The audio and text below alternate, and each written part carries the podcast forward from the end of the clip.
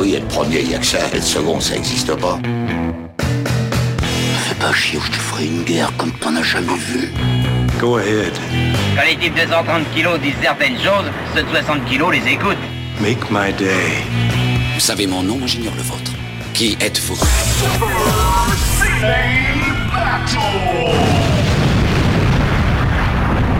Le second, c'est un con.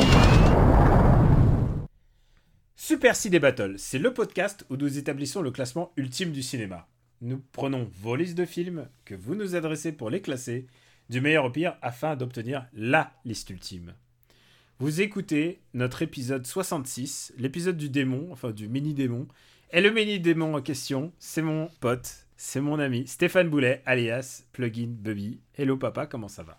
Eh ben, bonsoir Daniel, bonsoir tout le monde. Bah écoute, ça va bien, ça va bien. On est, euh, on, on est à la, à la veille de la pré-rentrée, là, tu vois.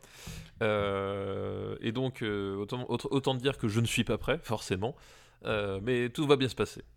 Et puis il y a un autre truc qu'il faut ajouter, c'est que pendant deux mois, on a tourné en décalé en fait. Exactement, on a, on a fait un stock d'épisodes euh, pour des questions de ben, toi tu veux au Kenya, des fois que tu te fasses bouffer par un lion, et moi je, suis- je suis monté dans la montagne, des fois que je, je sois prisonnier du, du glacier. Donc du coup, on avait fait un stock d'épisodes au cas où euh, pour euh, continuer à, à, à- à vous- inonder les oreilles. Et puis finalement, on a survécu tous les deux.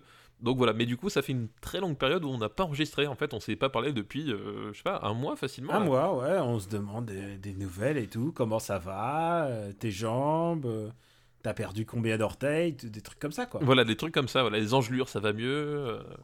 Et- tu rigoles, j'ai perdu un ongle la dernière fois que j'étais chez toi. C'est assez dégueulasse. Euh, et puis, euh, bah voilà, on est heureux de revenir, on est heureux de d'être. Enfin, on n'est on pas parti, bien sûr, pour vous. Mais nous, euh, il y a un mois qui s'est écoulé, donc du coup, c'est un peu nos retrouvailles. Et on est vraiment, vraiment, vraiment content d'être là. Je tiens d'abord à m'excuser pour la mauvaise qualité audio de certains épisodes. Je vais les remixer à la main.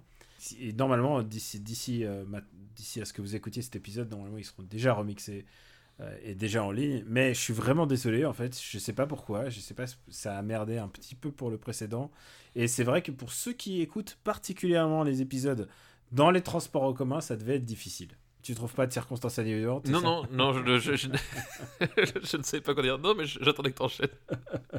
Ah bah oui, bien sûr, tu te disais, tu te disais, bon bah je le laisse dans sa merde, c'est ça? Exactement, exactement. Non, mais tu crois que j'allais venir à ta rescousse? Tu t'es- cru où là?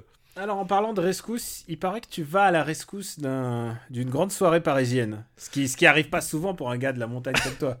Exactement, exactement. euh, une, une tripotée d'individus euh, organisait une, une- une- organise une soirée euh, quelque part dans un lieu euh, assez euh, emblématique de la capitale et se sont dit écoute, on a un peu peur que, que ce soit triste et que ce soit morne.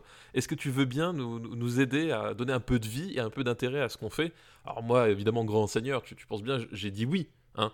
J'ai dit oui, je me suis dit, ces mecs, ils sont un peu dans la panade, voilà, en plus, je veux dire, c'est un, un peu compliqué à leur niveau avec ce qu'ils font de remplir le Grand Rex, donc il fallait au moins que je sois là pour, euh, pour venir leur prêter ma forte. T'as des tout petits par rapport à eux.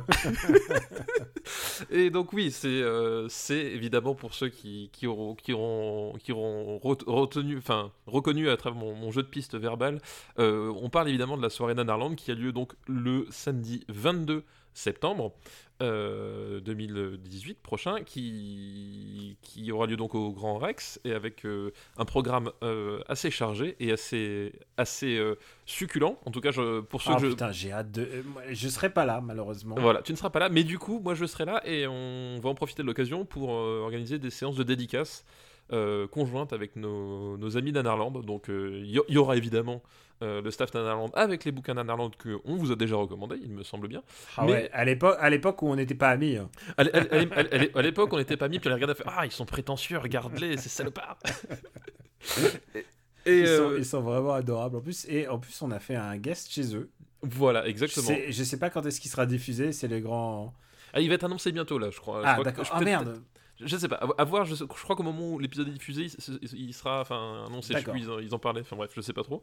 Mais du coup, je serai aussi sur place et euh, je serai aussi là pour faire du coup une, une dédicace sur, euh, bah, sur notre livre, parce que rappelons-le, nous avons aussi sorti notre livre euh, Ouais. cette année, euh, qu'on vous recommande aussi, évidemment. Et. Eh, pour une fois que on parle du livre, pas après deux heures de discussion. Oui, Parce oui, que dans alors, les deux les dernières, on a parlé du livre, mais genre après deux heures. Qui, qui écoute après deux heures? C'est ça, je- Les ça, gens ça, sont allés se coucher. C'est ça. En fait, je, je crois qu'effectivement, vaut mieux faire passer les messages importants en début d'épisode, là où les, les gens sont un minimum attentifs, où ils n'ont pas encore euh, lancé le fer à repasser ou je ne sais quoi. Donc voilà. Donc du coup, euh, Nuit Nanarland le, le 22 septembre au Grand Rex. Euh, ils seras. seront là, je serai là, et il y aura des, des livres à dédicacer, et puis, euh, puis du, du cinéma, du vrai cinéma. Et si tu me permets d'ajouter, tu seras là-bas on behalf of RPU, puisque Exactement. c'est grâce aux donateurs de RPU que bah, paye, des, paye des voyages en train euh, euh, quand il n'y a pas grève. Techniquement, voilà, je- d'ici là, ça devrait aller. oui, oui, Inch'Allah, tout, tout ira bien. Je crois qu'on a, on a tout fait. Il y a juste un chiffre que j'ai envie de te dire, et tu vas essayer de deviner ce que c'est. Vas-y, dit. 489. 489. Euh, Est-ce que 489, ce serait pas euh, le nombre de fois que tu as reçu des plaintes à propos du classement de la ligne verte Non, parce que il vient juste d'arriver sur Netflix, donc les gens. Les gens n'ont pas encore découvert, c'est ça? Non, mais en fait, euh, tu sais quoi Je pense que pour euh, s'il y avait eu 489 plaintes pour euh, pour la ligne verte, je pense que c'est deux mêmes personnes qui ont fait euh, deux- 240, qui en ont fait 240. Non, euh, 489, c'est le nombre de jours qui nous sépare de l'an 2020. Ah Donc, oui, Et qu'est-ce qui se passe en, en l'an 2020 bah, On peut passer aux années, aux années 10, aux années 2010. Exactement. Le, le, le, le, compte à rebours euh, est lancé jusqu'à jusqu'à l'évocation des années 2010 dans ce podcast. Les Euh, années 2010, c'est une- voilà. des belles années cinéma. Qu'est-ce bah, que ça t'évoque, les années. Qu'est-ce que ça t'évoque? Et moi, ce que ça m'évoque, bah, tout simplement, je... ça m'évoque les années 2010, la moustache d'Henri Cavill. Voilà ce que ça m'évoque. c'est bizarre, j'allais dire la même chose. Moi, j'allais dire, ça, ça m'évoque John Wick, je sais pas pourquoi. ah oui, bah oui, évidemment, John Wick. John Wick, la moustache d'Henri Cavill, enfin plein de trucs, quoi. Voilà, ça, ça va être des belles années, hein, les années 2010. On La va, moustache et la non-moustache d'Henri Cavill, surtout. on va ça. bien s'amuser. Et puis, sans parler de tout ce que tu aimes, le cinéma de Seth Rogen. tout Les- ce qu'on aime. Les, les remakes de grands classiques des années 80, euh, Ah ouais. la moto de Canada dans Akira. Enfin, a- C'est vrai que c'est les années Ready Player One. Voilà. il y, a- il y a plein de trucs dans les années 2010. 489. Alors on dit pas que ça va être 489 jours, pile on balance l'épisode. hein. Mais genre, légalement, on sera, le marbre sera ouvert. Voilà. Voilà, le, se- sera dispo, euh, frais dispo à- pour accueillir les années 2010 à ce moment-là. Euh, bah donc, on va se lancer peut-être euh, sans, sans plus trop attendre. J'ai pas besoin de me présenter, c'est bon. Toi, Oui, toi, on s'est toi, quitté, je te présente, mais, mais c'est juste par pure courtoisie. Je veux juste rappeler que pour nous envoyer des listes, c'est simple. C'est trois films par liste, un titre pour donner une petite thématique, et vous l'envoyez à supercinébattle@gmail.com. Euh, je pioche dans les listes, je pioche. Parfois, je, je cherche un titre d'un film et puis ça m'inspire une autre liste. Et c'est souvent ce qui va arriver dans cette liste, dans ces listes euh, qui couvrent la période euh, 2000 à 2009. Voilà. Et est-ce que est-ce qu'il faudrait pas euh, quelque part rappeler un petit peu notre notre top actuel des années 2000 avant de démarrer J'ai l'impression que ça fait des lustres qu'on l'a pas regardé notre. Bah top. ouais, moi je Ouais. sais plus ce qu'il y a dedans. Vas-y, lance-toi, fais les dix premiers. Allez, Memories of Murder, euh, No Country for Old Men, euh, History of Violence, GSA, Millennium Actress, Le Voyage de Chihiro, La Graine et le Mulet, The Host, Exilé et Eternal Sunshine of the Spotlight Mind. C'est un, un top vraiment très très asiatique en fait, je me rends compte. C'est un top assez asiatique et, et juste après, La Cité de Dieu. Ituma 11e m'attend place. bien. Donc, euh, quand même, euh, le cinéma d'Amérique latine est, est en force. Enfin, non, Amérique latine. Amérique centrale pour, euh, pour le Oui, Mexique. Pour le Mexique, ouais, c'est plus, Amérique centrale. ça. Soyons précis. The Yards, Casino Royale. Vraiment, on a vraiment du bon matos. Et peut-être qu'on se téléporte à la fin, puisque euh, depuis cet été, on a, on a quand même un nouveau, nouveau pire film. On a, on a un nouveau pire film dans les années 2000, c'est vrai. Et, et du coup, je pense que c'est un peu ton, ton turf, tu vois. C'est ton domaine, c'est là où tu te sens à l'aise, quoi. C'est vrai, c'est Catwoman. Voilà. Catwoman a réussi à battre Astérix aux Jeux Olympiques, euh, alors que pourtant Astérix aux Jeux Olympiques était quand même le, vraiment bien parti pour rester à ad c'était- vitam aeternam. C'était un bon challenger, c'était un bon challenger. Mais juste au-dessus, on a quand même Le jour où la Terre s'arrêta, hein, le remake, euh, qui pareil était quand même un, un très bon candidat. Il y a eu beaucoup d'hésitation quand même hein, sur, sur le marbre. Et puis, il faut le dire, euh, Catwoman, en plus, euh, qualité française. Qualité française. J'ai envie de dire même mieux la, la, la, la fuite des cerveaux. Voilà, Euh, la fuite des cerveaux, c'est-à-dire cette France qui s'exporte euh, à l'étranger. Euh, Catwoman, c'est un peu voilà la France qui va aux États-Unis, qui leur montre. Vous voyez, c'est ça le vrai cinéma. Et il y a un point commun entre Catwoman et, euh, et Astérix aux Jeux Olympiques. Euh, c'est Thierry Arbogast, C'est Thierry Arbogast, effectivement. euh, directeur photo. Donc, tu vois, il a, il a un peu mis sa patte, sa patte dans le. Très très bon, je l'ai, je l'ai, la patte Catwoman. Bien joué. bien- ah, on, on- sent l'homme- l'homme de lettres derrière Ah, ça. on, sent, on sent le retour de, le retour de, de randonnée, quoi. T'as touché le ciel, après, tu, tu vas au fond. bon, bah écoute, on se lance. Ah bah écoute, on se lance. Moi j'étais près dans le vent de ma mère. Ah putain, ça faisait longtemps que je l'ai pas entendu celle-là. Mais écoute, on va commencer avec une liste euh, assez originale, je trouve. Hop, je, je scrolle vers le haut. C'est une liste qui s'appelle. euh, qui- euh, c'est une liste qui nous est envoyée par Dende, une fidèle auditrice. Dende, il me semble qu'elle était, elle était venue au live, non Elle était venue au live, oui. C'est ça, exact. Je, euh, Donc- je, je me rappelle. Donc, fidèle auditrice, venue au live, et elle nous envoie une liste. Et tu sais, j'aime bien les petites listes thématiques pour commencer. c'est une liste qui s'appelle Solide comme un rock. Et c'est Ah. des films avec un même acteur qui s'appelle Ed Harris. D'accord. Voilà. Je sais que tu aimes Ed Harris. Nous aimons. Ed Harris. Ed Harris, grand, grand acteur. Et c'est peut-être pas ses meilleurs films, mais on va bien voir. Et le premier film de cette liste, c'est Enemy at the Gates, Stalingrad. Stalingrad, donc euh, c'est Jean-Jacques Hano, Ouais. euh, réalisé par Jean-Jacques Hano avec. euh, c'est Jude Law, non Face à. C'est Jude Law face à Ed Harris, et si je me souviens bien, c'est Rachel Ra- Weisz. Ouais, exactement, Rachel Weisz, effectivement. Dans le rôle du love interest, puisqu'il y a une espèce de triangle. Enfin, je sais pas si c'est un triangle amoureux, mais. Oui, enfin, il y, a- il y a une histoire d'amour, mais alors je sais plus, je crois pas que c'est un triangle, je suis pas sûr que ça aille jusqu'à. Je me rappelle plus très très bien du Non, de je crois qu'elle hésite entre deux mecs, c'est ça en fait. Oui, c'est ça en voilà, fait, mais, mais, mais ça joue pas avec le, les deux personnages principaux, donc euh, euh, euh, campé par Ed Harris euh, d'un côté et euh, Law de l'autre. Le principe de Stalingrad, c'est c'est un film de guerre, donc, qui se déroule pendant la campagne de Russie, à Stalingrad, comme quoi la, la vie est quand même bien, bien foutue. Euh, et, et je tiens à préciser, euh, je suis allé voir par pur, même pas patriotisme. Mon grand-père a fait le front à Stalingrad, donc euh, D'accord, oui. j'avais un intérêt particulier à aller voir ce film. J'ai pas été déçu au niveau de la reconstitution. Et donc, le, le- le- la particularité de Stalingrad, euh, bon, alors déjà, le front russe, hein, c'est c'est particulier en soi, mais la particularité de Stalingrad, c'est que c'est un film qui repose sur un duel de snipers, en fait, où en gros, euh, incarne un, sniper euh, soviétique qui, euh, ben, qui, qui est qui, est porté au nu en fait par le par le parti qui devient une espèce de, de légende urbaine dans le sur le front sur le front de l'est et qui fait trembler les, troupes allemandes. Et donc du coup on envoie le meilleur tireur de l'armée allemande qui est joué par Ed Harris pour euh, pour s'en débarrasser parce que il, s'en- euh, part du principe que la seule chose qui peut débusquer un tireur d'élite c'est un autre tireur d'élite Ce qui est pas con. ce qui est pas con dans l'absolu effectivement Ah bah, après, ça donne, ça donne du cinéma de sniper. Alors, le cinéma de sniper est pas forcément le truc le plus impressionnant, parce que je me souviens, pour moi, une des scènes de snipe de, de films les plus impressionnantes de tous les temps, c'est Hurt Locker, parce que Hurt Locker, c'est un mec qui est sous la, la fournaise, il a rien à boire, et il reste comme ça pendant des, euh, deux jours entiers, quoi.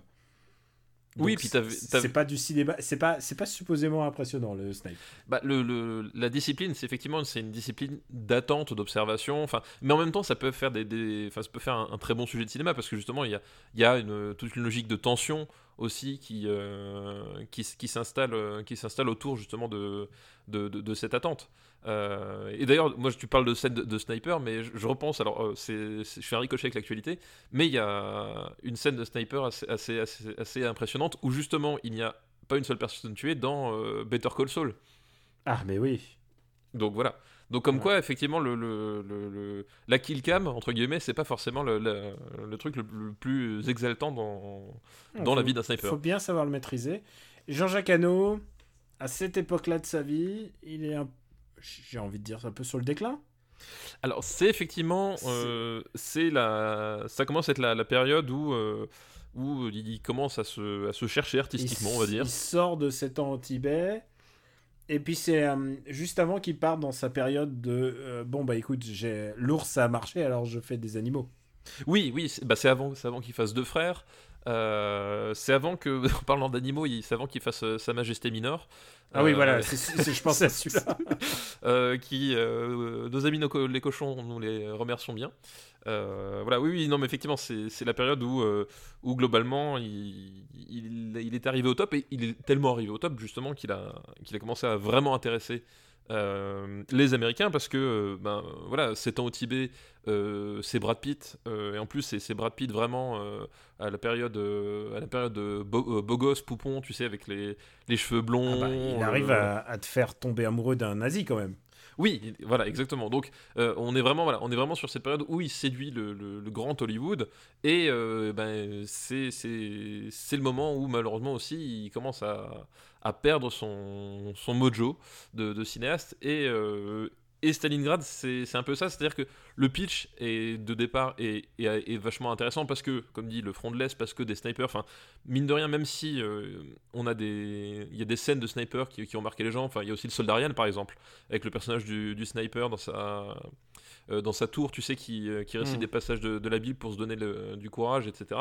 Euh, Il y a des films purement sur ce sujet, sujet t'en as pas tant que ça, finalement. Et donc du coup c'était un, c'était un peu un, un terrain un peu, euh, un peu inexploré qui, qui, qui s'offrait à, à lui.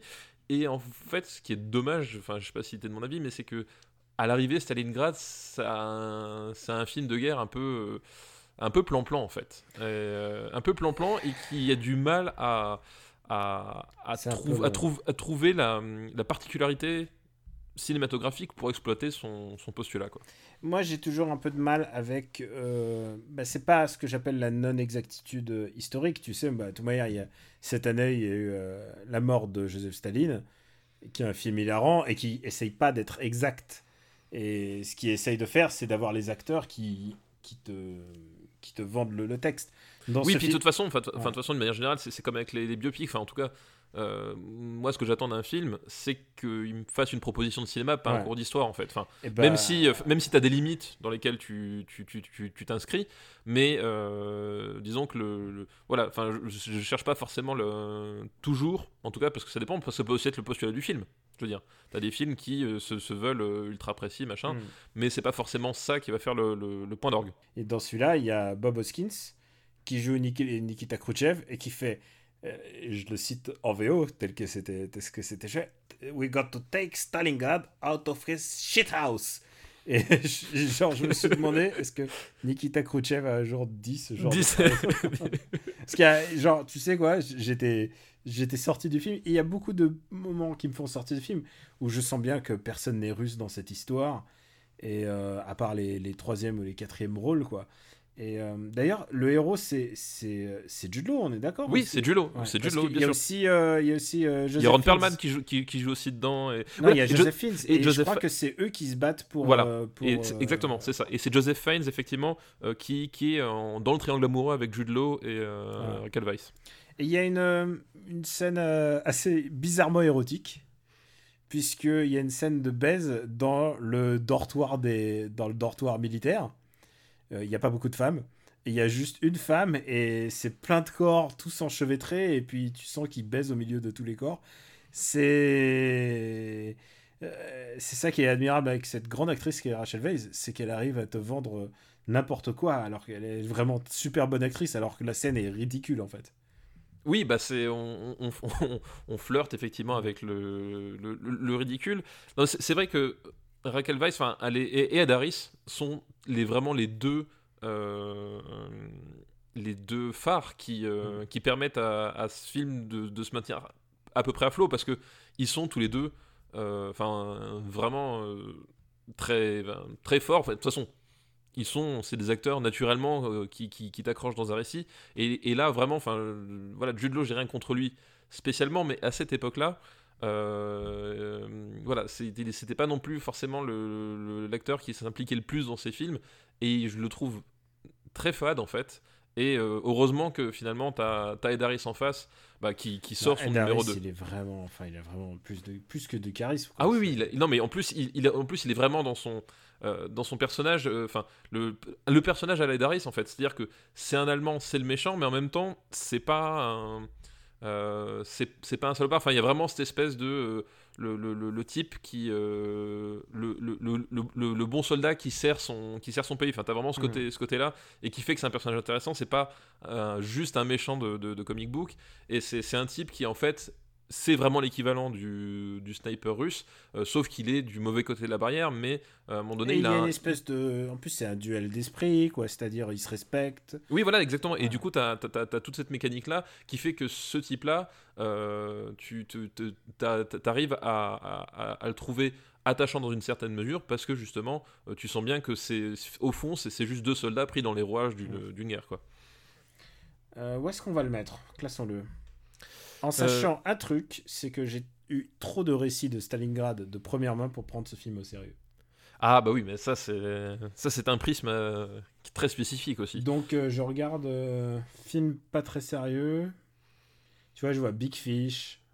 Euh, où est-ce qu'on a mis Big Fish Euh, Montre-moi. Pointe-moi. 166. 166. Euh, moi, je mettrais quand même ça un peu plus haut, mais pour moi, c'est vraiment un film de. Un film de ventre mou, en fait. Euh, Ah, bah, regarde. ventre mot, moi, je vois Invictus. Euh, Invictus, où est-ce qu'on l'a mis Où est-ce qu'on l'a mis? 157. 157. Mais Euh, pour moi, il peut pas aller au-dessus de Kingdom of Heaven. C'est- Alors, c'est exactement ce que j'allais dire. Moi, je, je pense que sa place, c'est juste en dessous de Kingdom, Kingdom of Heaven. Ok, d'accord, c'est parti. Et au-dessus de Harry et la Chambre des Secrets. Au-dessus de Harry et la Chambre des Secrets. Qui est étonnamment haut, quand même. Qu'il faudra un jour que je regarde pour que je Et oui, comprenne. oui, un, un jour, Daniel, il va falloir que tu. T'as dit que c'était le plus mauvais, c'est ça hein Ouais, c'est vraiment le. Et c'est pour ça que je, je suis étonné de le voir aussi haut. C'est assez fou. Qu'est-ce qui s'est passé? Bah, c'est qu'il y a des films pires en dessous. Il y a, il y a Mou- Moulin Rouge. Il y a des films pires, mais je pense aussi c'est c'est le genre de film que tu oublies en fait. C'est la chambre des secrets quand tu fais le gravage dans le marbre, c'est genre on s'en fout, c'est genre on on- on en prend- on n'en tient pas compte. Et je pense qu'il il tire quelque part parti de cette position un peu euh, un peu oubliable. Euh, Prépare-toi pour le prochain film, puisque c'est un film euh, à Oscar D'accord. avec Ed Harris. Est-ce que tu arriverais à le deviner? Euh, un film à Oscar et Kadaris. Alors euh... pou, pou, pou, attends attends, attends, laisse-moi 5 secondes. Euh, euh, Non, c'est pas History of Violence parce qu'on déjà on l'a déjà fait. Euh, on a déjà fait. Il a eu des Oscars. ou pas Violence, est-ce qu'il a eu le moindre Oscar Ouais, je suis même pas sûr. je- Genre, et c'est un film trop bien pour les Oscars. Euh, est-ce que c'est est-ce que c'est est-ce que c'est un homme d'exception? Exactement, c'est A Beautiful Mind. Voilà. Euh, Beautiful Mind par le réalisateur de Solo, Star Wars Story. Ah, alors, tu sais quoi? C'est un truc génial. Je viens de regarder le box-office aujourd'hui. Et Vas-y. The Meg, donc John Statham contre un requin, vient de dépasser Solo au box-office mondial. Ah, c'est- quand même c'est quand même assez fou parce que euh, mais alors du coup c'est quoi le box office de, de, de Solo? Parce que je me rends vraiment j'ai pas vu le film mais je Ah rends merde, vraiment pas je compte sais du plus, mais je crois que c'est moins de 500 millions. Hein. ah ouais c'est pas énorme quoi Solo C'est- box-office. Attends, je regarde. Euh, non, c'est 392 millions. ah la vache ah ouais ouais Mais attends, ils se sont fait, ils s'en fait de l'argent. hein. Non, bien sûr. Ah, c'est- film a coûté 275. Puis ensuite, euh, ils ont vendu des Lego et ça va quoi. oui non bien sûr mais ça, je pense qu'ils sont mais je pense que ils, personne n'y croyait mais du coup ouais, c'est intéressant que Jason Statham qui, qui, qui tape un requin dans, dans la flotte euh, intéresse mobilise plus de gens Mais moi, Que- ça m'a mobilisé. que oui bah, oui toi, ça- toi je sais toi je sais Et je t'ai dit mon argument, mon argument de maître. oui tu t'as t'as dit que c'était C'est Rampage c'est Rampage sous l'eau. et c'est exactement pourquoi j'ai vraiment pas envie de voir ce film de merde Donc euh, multi-oscarisé, A Beautiful Mind, donc avec surtout ce qui est intéressant, c'est euh, Ed, Russell Harris, Ed Harris, mais surtout Russell Crowe, Ouais. qui sort quand même l'année dernière du gros gros carton de euh, Gladiator. Oui, bah oui, bah c'était, euh, c'était le.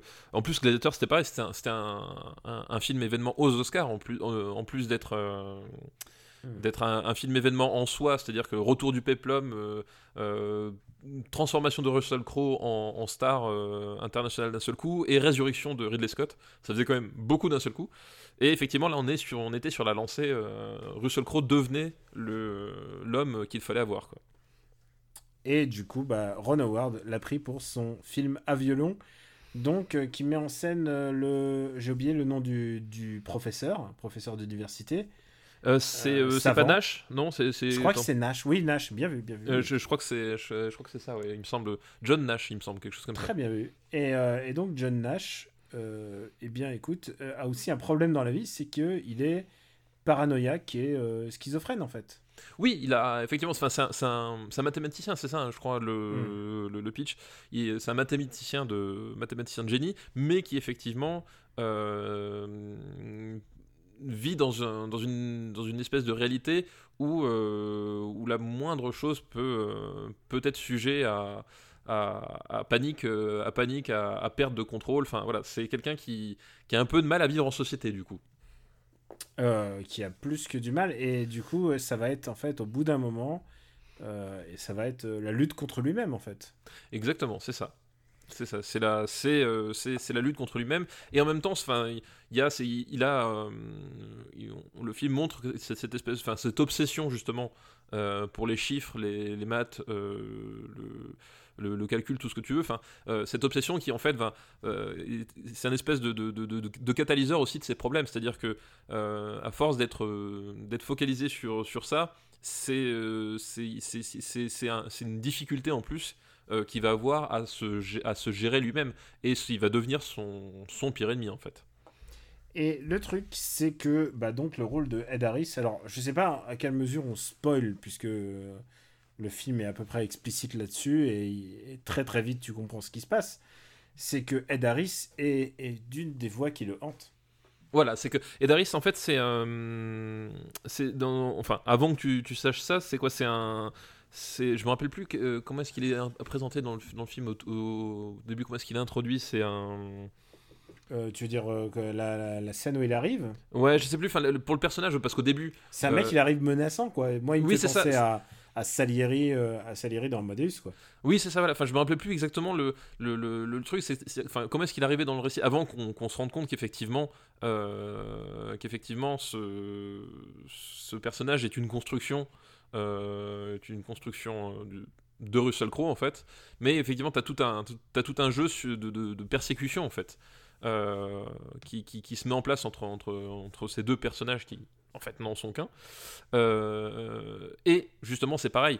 Euh, Ed Harris dans le rôle d'un type qui d'un type louche qui, qui débarque euh, euh, sans trop que tu saches pourquoi et qui t'inquiète immédiatement euh, on peut dire que ça fait partie des hommes de la situation Mais même dans même dans Mover, euh, bah, dans, bah, dans Mover c'est oui c'est exactement ça Il est, il, est, il est génial. Enfin, lui est génial. Je- bah, on en même- discutera quand on fera les années Voilà, 2010. Mover ou euh, bah, tout bêtement, on en a parlé avant, History of Violence, en fait, Mm. il a un, un rôle à peu près identique, c'est-à-dire que, il- tu vois, dans History of Violence, il, il arrive dans la ville et pendant un certain temps, en fait, il, il ne fait rien, mais tu, bon, déjà, il, est balafré, mais surtout, tu, sens qu'il y a un truc louche au-delà même de la balafre chez, ce mec-là. Et c'est un, acteur qui, a ce génie, c'est qu'il peut vraiment rentrer dans n'importe quel rôle et que s'il avait envie de faire passer une intention, un, un sentiment, il le fait avec vraiment très peu de choses, et notamment le malaise, on l'a dit dans les trois exemples-là, euh, c'est un type en deux regards caméra, enfin pas, pas regard caméra, deux regards tout court, que ce soit du décor d'un autre personnage, il arrive à, à installer un malaise sans pour autant donner forcément toutes les clés à, la- à chaque fois. C'est-à-dire que c'est T'as tout l'impression qu'il est toujours il est sur le point de te tuer en fait. Il est sur le point de te tuer, et surtout, mais en même temps, tu, tu te poses la question pourquoi est-ce qu'il le fait pas maintenant, tu sais, t'as ce- t'as ce t'as côté, genre, je, je vois que tu as envie de le faire, je vois que tu peux le faire, mais pourquoi tu ne le fais pas? Et c'est peut-être là où finalement où, il est encore le plus effrayant. Et puis euh, il est pas le seul en plus parce qu'il y a d'autres personnes qui le hantent si je me souviens bien. Je sais plus du tout les. Euh, je crois qu'il y avait il y avait Paul Bettany euh, qui deviendra ensuite célèbre parce qu'il a fait Vision. Oui, parce qu'il a fait Vision. Il a d'abord fait la, la voix de Jarvis et ensuite elle a fait Vision. Ouais, tu sais ils se sont dit bon on l'a on l'a on le paye on va il va quand même nous servir. Exactement. Et qui joue aussi dans Priest, euh, Paul Bettany. Ah et surtout c'est un récurrent de Ron Howard maintenant que j'y pense Mais oui, c'est- puisque c'est- le moine qui se flagelle non? C'est le moine qui se flagelle dans, euh, dans Da Vinci Code, exactement. Voilà. Ah là là putain voilà. t'es- Il, il- il a les meilleures scènes de Da Vinci Code, Paul Bettany, rappelons-le quand même. Il Rappelons-le, est, c'est il les est torse nu et il se fouette. Et il se fouette, il se flagelle. Ah, c'est c'est vraiment nul. Et euh, puisqu'on en parle, euh, Ron Howard, là-dedans, il est pas mauvais.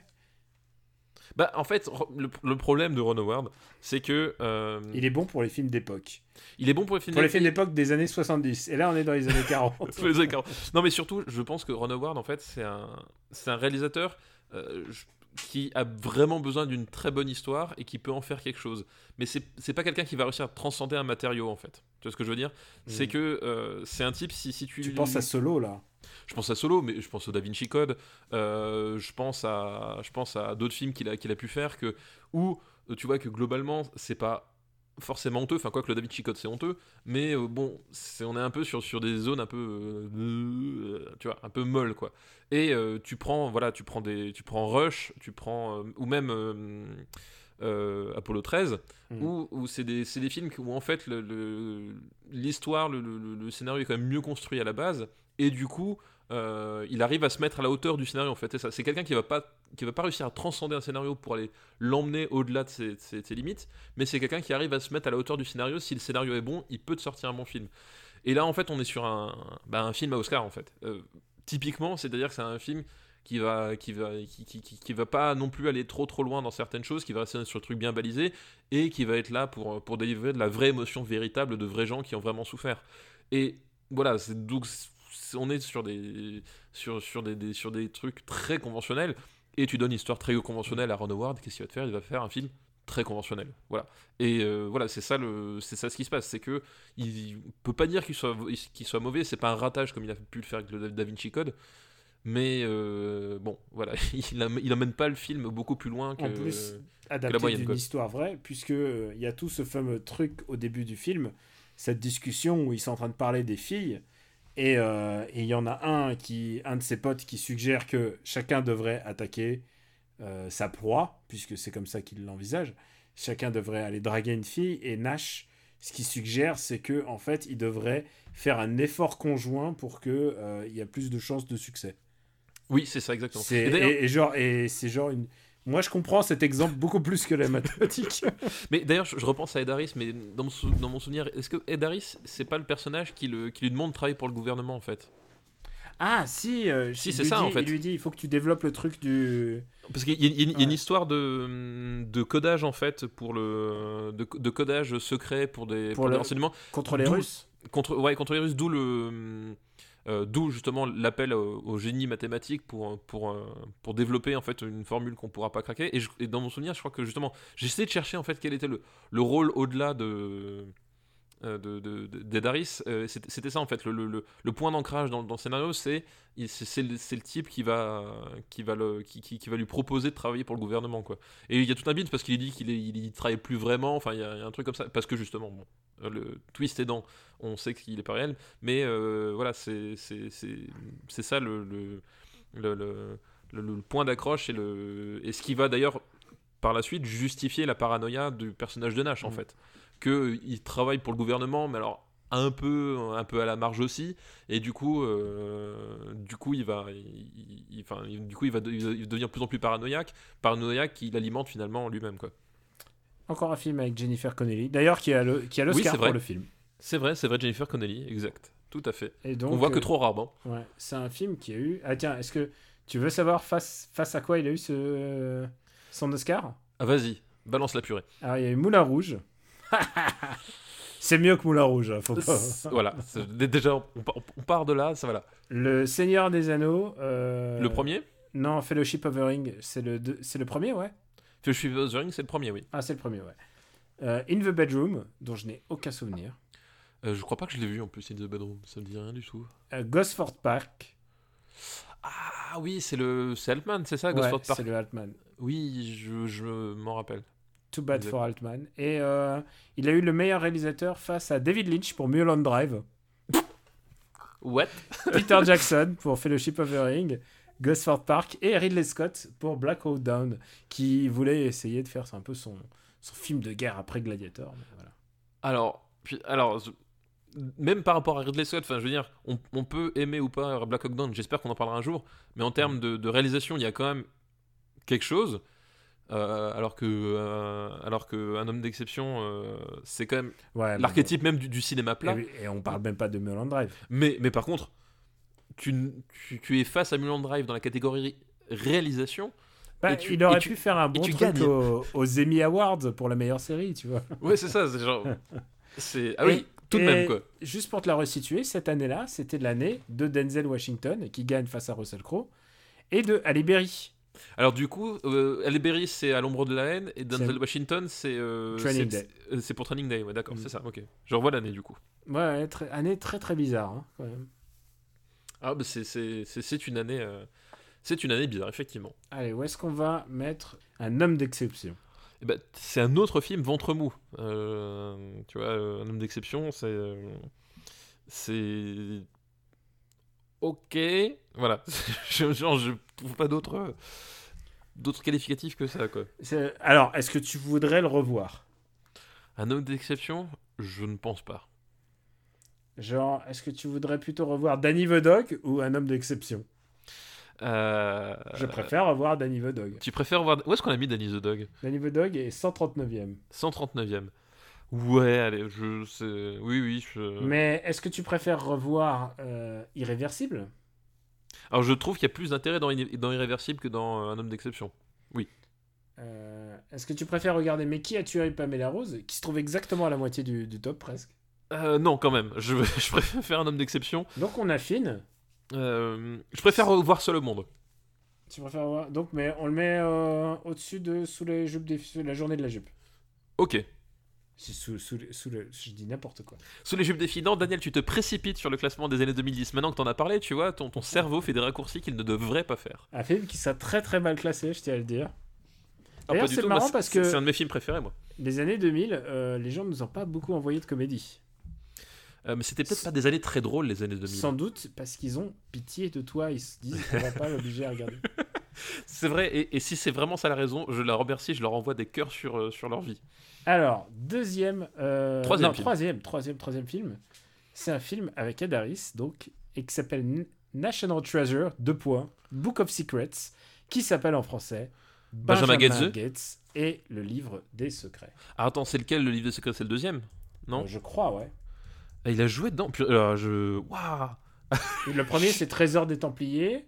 C'est ça, donc c'est Benjamin Gates 2, donc oui. Euh, waouh.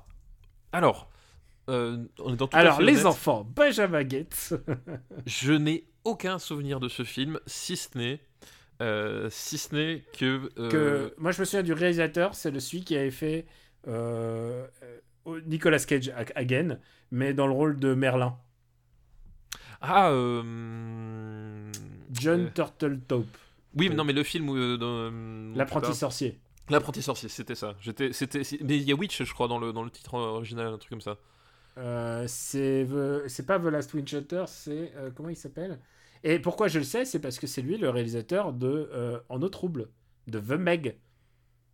D'accord. Ah, il y, a- y y une certaine. Voilà, on retombe dessus. D'accord. Et, et si tu cherchais euh, pour euh, The Last Merliner, ça s'appelle euh, The Sorcerer's Apprentice. Ah, ça- non, mais je confondais avec un autre. Mais oui, mais je. Donc, oui, oui. Quand même un grand réalisateur. Euh, quand même, quelqu'un qui a Bah, bouleversé le, le paysage cinématographique mondial. Alors, juste pour, pour dire, nos amis de Nanarland le suivent, parce que ça, c'est vraiment un, un vrai nanardeux quand même. Euh, The, Meg, The Meg à voir si vous aimez les nanars. Euh, il avait fait euh, Phenomenon, tu te souviens, avec Travolta? Alors, non, ce qui est drôle, ce qui est drôle, vraiment drôle, c'est que tu me dis Phenomenon, et du coup, moi, je pense à Phénomène de, avec euh, Mark Wahlberg, Ah oui, le, le Shyamalan. le Shyamalan. Et euh, voilà, c'est juste, j'ai fait une, une connexion, tu vois, un, un- un pont de, de- entre les deux films, euh, qui finalement ont beaucoup plus à voir qu'on ne le croit. Et je crois qu'il a un film, on a un film à lui dans les années 90, on a Rasta Rocket, je crois. C'est lui qui a fait Rasta- Putain, Ouais. mais que- quelle carrière, quoi, quel arc de carrière une bizarre. Belle, une belle carrière, euh, commençait quand même avec Ninja Kids. Ah bah, hey, faut, comme, faut- je veux dire, quand tu commences, au mieux taper en haut de l'échelle, tu vois. Non, mais je sais pas comment il a fait. Honnêtement, j'aimerais bien interviewer ce mec, quoi. Et genre, comment tu fais pour faire des, du cinéma? Bah, comment tu fais pour en faire encore? Euh, C'est ça, la vraie question. Euh, Alors, donc, parlons de Benjamin Gates. Tu t'en souviens un petit peu? Honnêtement, j'ai plus aucun souvenir à part que je, je, suis- je- je suis sorti de la séance euh, avec le, le front très rouge à force de me face palmer. Mais après, c'est à peu près toujours les mêmes acteurs. Euh, bah, il y a, il y a John Il y a Voight dans, qui traîne quelque part à un moment Il donné. y a Nicolas Cage, il y a John Voight. Euh, c'est Diane Kruger, non aussi qui... C'est Diane Kruger qui joue la, C'est ça, ouais. la fille. qui, joue- qui joue la, la potiche, hein, parce qu'elle est là pour ça.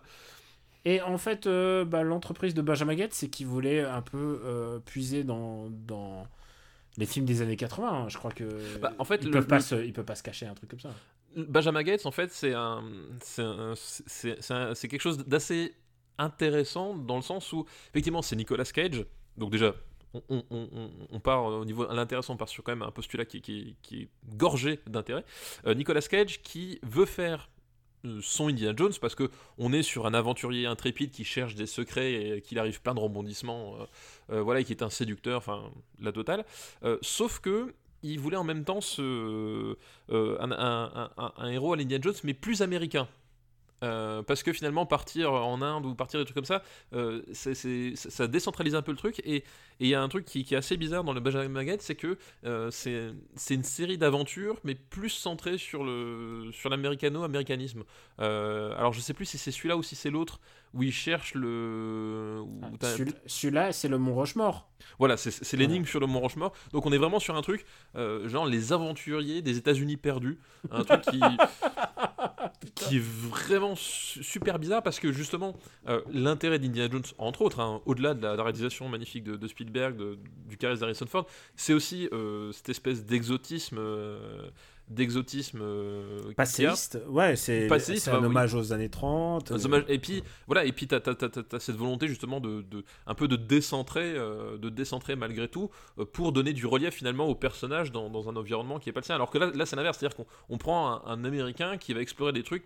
Le- le- qui va explorer l'histoire de l'Amérique pour des Américains. Enfin, il y a un truc, euh, voilà, c'est, notre aventurier à nous, euh, parce que nous aussi, on a quand même une histoire, euh, c'est pas vrai ce que vous dites, quoi.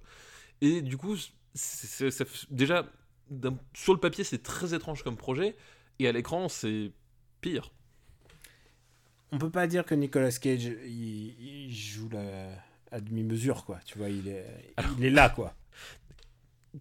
Quel est l'intérêt d'avoir Nicolas Cage dans ton film si c'est pour faire jou- jouer la demi-mesure? Franchement, voilà, c'est, c'est... tu ne prends pas Nicolas Cage pour avoir une interprétation euh, mesurée, euh, subtile. Je veux dire, quel est l'intérêt de Nicolas Cage subtil? Quel est l'intérêt de faire ça? Non.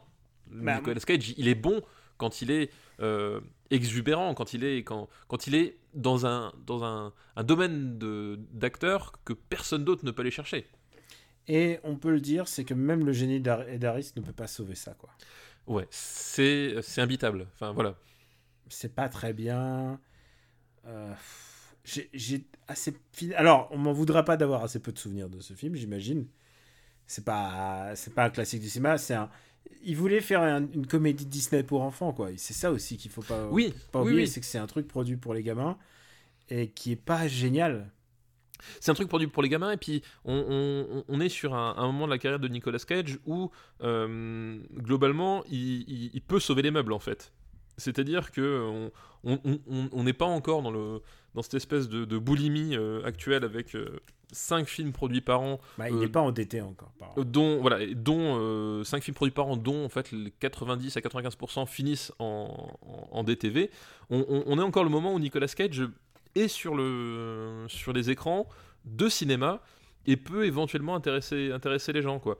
Et, euh, et on, est, on est sur ce, moment où, finalement il, va commencer tout doucement à, à- basculer en fait. Il commence déjà, enfin la même année je crois qu'il sort Next de, de John Woo.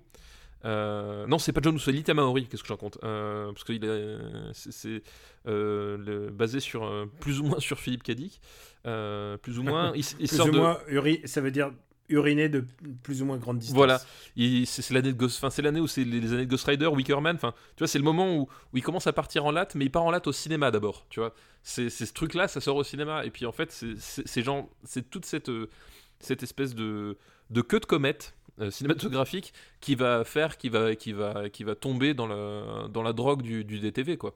Là, c'est, on est vraiment sur le, sur le moment où, le, où le, le- le- la carrière de Nicolas Cage s'infléchit.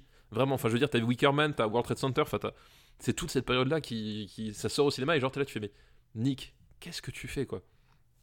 Écoute, c'est un peu en ce moment les années quête de sens pour lui, puisque moi j'ai bien aimé Mom and Dad, Mais en plus, il fait de la voix, il fait beaucoup de voix, et il fait, la voix de Superman dans le film Teen, Titans.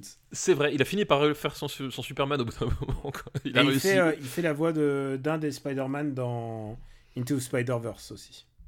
D'accord, ok, oui. Tu sais, le film qui est. euh, En, en, en par anim- Lord- animation là. en et par euh, Lord, tu sais, l'équipe de Lego, Lego Batman. D'accord, ok, oui, oui, je vois tout à fait. Mais je vois exactement voilà. Donc, moi, je crois toujours en, en Nicolas Cage. Je suis toujours preneur d'un nouveau film de Nicolas Cage. Ah J'ai- bah, J'ai vu Mandy, mon gars. Oui, tu l'as vu, mais alors, non mais, t'as as vu Mandy, oui, d'accord. Le- le- tu- tu- toi, tu traînes dans des festivals, t'as as des connaissances, t'as des gens comme ça. Mandy, je, je, je- je guette, littéralement, je suis, je suis sur la fiche IMDB, tous les jours, je fais F5 pour savoir quand est-ce qu'il il, il va sortir en, soit au cinéma, soit en DTV, Alors, mais il, fait le tour est des passé festivals. juste à Paris euh, au Forum des Images. hein. Oui, voilà, voilà, non mais, genre, genre, ok, c'est pas ce que j'appelle une sortie, tu vois. non, pas vraiment. c'est pas vraiment ce que j'appelle une sortie cinéma. Et donc, Mais par contre, dans, la film, dans sa filmo, c'est très intéressant. Je dis pas que c'est un bon film, hein, mais c'est. Non très- mais voilà et je parce que je, je les ai tous vus, je les ai tous vus et, et, et toi et, nos et nos autres spécialistes Nicolas Cage, vous êtes là en train de me narguer. Moi j'ai vu Mandy, oui, mais le jour où il, où il passera à Annecy, j'irai le voir. Mais pour l'instant il passe pas à Annecy. C'est vrai. Voilà. Tout ça pour éviter de parler de Benjamin Gates, un peu trop. Oui c'est vrai qu'on a un peu dévié du sujet, mais je crois que globalement Benjamin Gates, On s'en On fout, steaks. voilà, On complètement. s'en bat les steaks, c'est pas très bien. Et je crois qu'il est même moins bien que le premier en plus. oui, il est moins bien que le premier. Ouais. Déjà le premier c'était, euh, mais là c'est pareil mais en pire. Enfin, quel intérêt quoi. Je regarde, euh, je regarde aux alentours de Blade Trinity. Ouh, excellente, euh, excellent choix, excellent choix, Blade Trinity. euh, Blade Trinity qu'on a, qu'on a du coup classé euh, 200, tu vois, je, préfère regarder Romeo Must je préfère regarder Troy. Ah oui. Ah bien sûr, alors bien sûr, évidemment. Alors non, non, il n'y a pas photo, je préfère regarder Romeo Must et Troy euh, 200 fois, alors là, Par évidemment. contre, je le mettrais quand même au-dessus de Grudge. Euh, Oui, écoute, ça me va, je... très bien. Mais sous Taxi 2 quand même. Sous Taxi 2. Ah bah oui, non mais faut pas la qualité française. Donc ça, ça arrive quand même avec le classement euh, indexé sur, le, sur les nouvelles, nouvelles entrées, ça nous fait quand même 201ème place, quoi. Ouais, c'est. C'est- pas mal. Ouais, non mais attends, faut voir qu'au dessous, il a The Grudge, Hancock, Prédiction. Prédiction encore une fois, Prédiction, Nicolas Cage. Nicolas Cage. Ah putain, il arrive au-dessus de Prédiction du coup. Tu... Pourquoi? Attends, attends, il est pas encore écrit. Est-ce que tu veux encore que je. Parce que pr- Prédiction, je trouve qu'il y a, il y a des moments de mise en scène dans Prédiction. Chose qu'il n'y a pas dans Benjamin Gates 2. Enfin, c'est... J'aurais plus de- de- de- d'intérêt à regarder, voir Prédiction plutôt que Benjamin Gates 2, quoi. Euh, alors, euh, on a Windtalkers après. C'est ça le problème. J'ai même plus d'affection pour Babylon AD en fait. Ouais, ouais, moi ça me tient, ça me tient. Moi j'avais donné ma barrière, euh, ma, Tu vois, ma entre- haute, quoi. Entre Babylon AD et la môme. Mais au-dessus de la môme. Euh, je crois que je préfère G.I. Joe et le réveil du Cobra. hein. Ok. Alors, à- par rapport à Ghost Rider, entre Ghost Rider et Benjamin Ah, Gates un 2, autre... ah, je préfère Ghost Rider. moi aussi. Mais pas, mais pas Coco. Non, pas Coco, c'est pas C'est possible. bon, c'est c'est bon, on a trouvé, c'est bon, voilà. Voilà, voilà, à l'unanimité. Benjamin Gates arrive. 210ème place, hop, voilà, du coup. Je l'écris de manière la plus correcte possible pour notre bot. Oui, qui a besoin d'orthographe Qui a correcte. besoin d'orthographe correcte. Ah, il y a un truc, tu sais quoi, dans toutes Ah, les oui. annonces qu'on a Mais oublié bien de sûr, faire. c'est vrai, c'est Il vrai. bah faudrait oui. faire presque un patch entier pour ça. Tapez sur votre, votre euh, moteur de recherche Super Stat Battle et vous Voilà. verrez Et vous verrez la surprise. un super truc incroyable. Nous, on n'a pas le talent. Non, clairement pas. On n'a pas la on n'a surtout pas la patience. On n'a pas, le pa- on n'a pas le talent, on n'a pas la patience, on n'a pas la compétence. Voilà. Ce qui, ce qui quand même donc, limite vachement les choses. Super Stat Battle est un outil qui référence toutes les sorties de. Enfin, tous- tous les classements de Super, euh, Super Ciné Battle. Avec. euh, on voit toutes les listes de films avec les jaquettes. Avec le, la note IMDB. La note euh, métacritique. Rotten, To- Rotten Tomatoes euh, s'il y a. Et il y a aussi Sens Critique. Et ce qui est Ouais. intéressant, c'est qu'il y a un bouton statistique où on peut faire des. euh, on peut faire des stats, c'est-à-dire les deltas entre différents acteurs, entre on voit d'abord le nombre de films traités par épisode et on voit qu'on est en chute libre depuis à cause des fameux épisodes 64 là et Oh, C'est celui où on avait fait quoi De 6 films, c'est ça? 64 c'est 6 films et Ouais. le, le plus bas c'était le 48 euh, épisode 48 on a fait 4 films. Ah, Et alors, et ce qui est génial c'est que tu passes ta souris dessus et il te dit épisode 40 euh, épisode 48 qu'est-ce qu'on de quoi on a parlé? Euh, Retour du Jedi, Kickboxer, L'arme fatale, Runaway Train.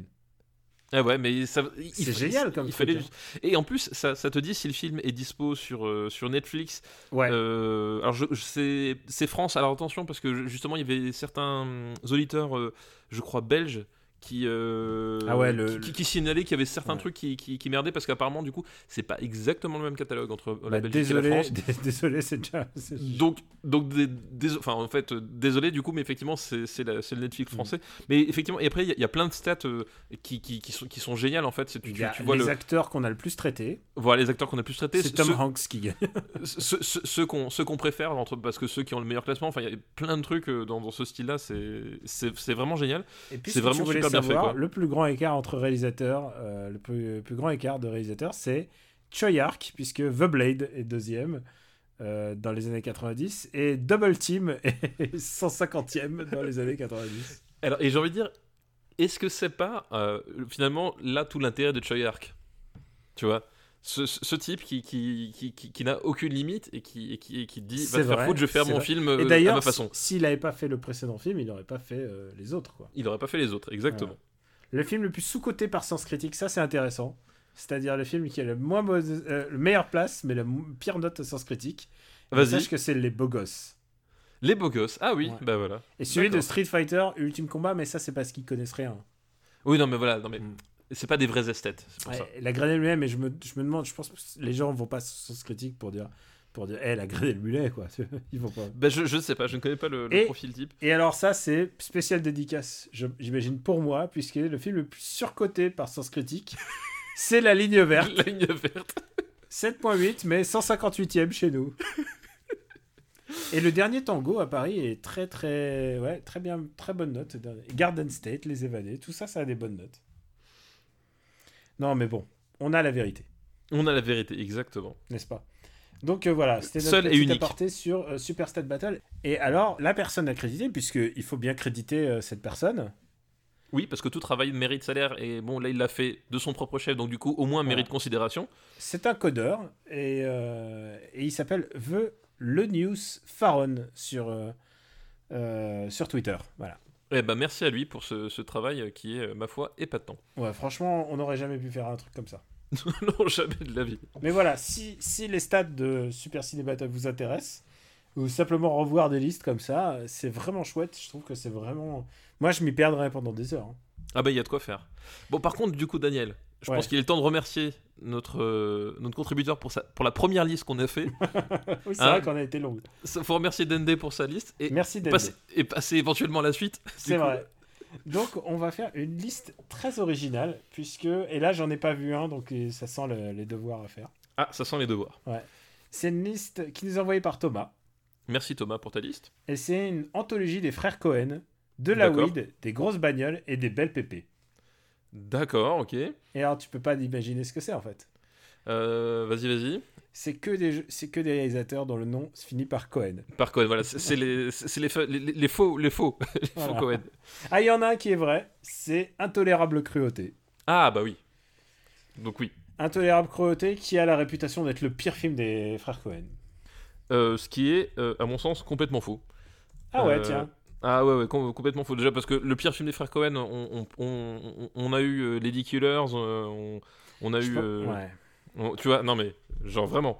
Et Intolérable Cruauté, moi, non, au contraire, c'est un film que, que j'aime beaucoup. Euh, vraiment. Ah ouais, c'est vrai. Bon, bah alors, il y a la photo de Roger Dickens, évidemment. Il y a la photo de Roger qui Dickens. qui n'a pas eu l'Oscar pour. Le seul gars qui aurait mérité dans Beautiful Mind. Ou... Oui, c'est- vrai. Euh, non, non, Intolérable Cru- Cruauté, moi, c'est- c'est, euh, déjà, je trouve que c'est un film qui porte euh, euh, assez bien son nom, euh, puisqu'on suit les- le, le parcours d'un avocat spécialisé dans les divorces. qui, alors le pitch, je crois, c'est qu'il a, un- il a un contrat de divorce qui porte son nom tellement il est, tellement il a, il a, il a, il a tout pensé en fait. Je crois que c'est un, c'est ça le. C'est un caïd de, de- du barreau. Et c'est un mec qui, euh, qui plume les, les, les mecs super riches, quoi. Voilà, avec, avec des. des, euh, des, euh, des, des- enfin, des idées. Enfin, je, sais plus exactement. Il y a un truc. Il, il invente un, super contrat, une, super combine mm. pour, euh, euh, pour, euh, pour, pour, pour, avoir les mecs. Et du coup, en fait, il, il, s'est fait un max de pognon. Et tout le truc, c'est que justement, il va tomber sur Catherine Zeta-Jones, qui va lui faire perdre la boule, en fait.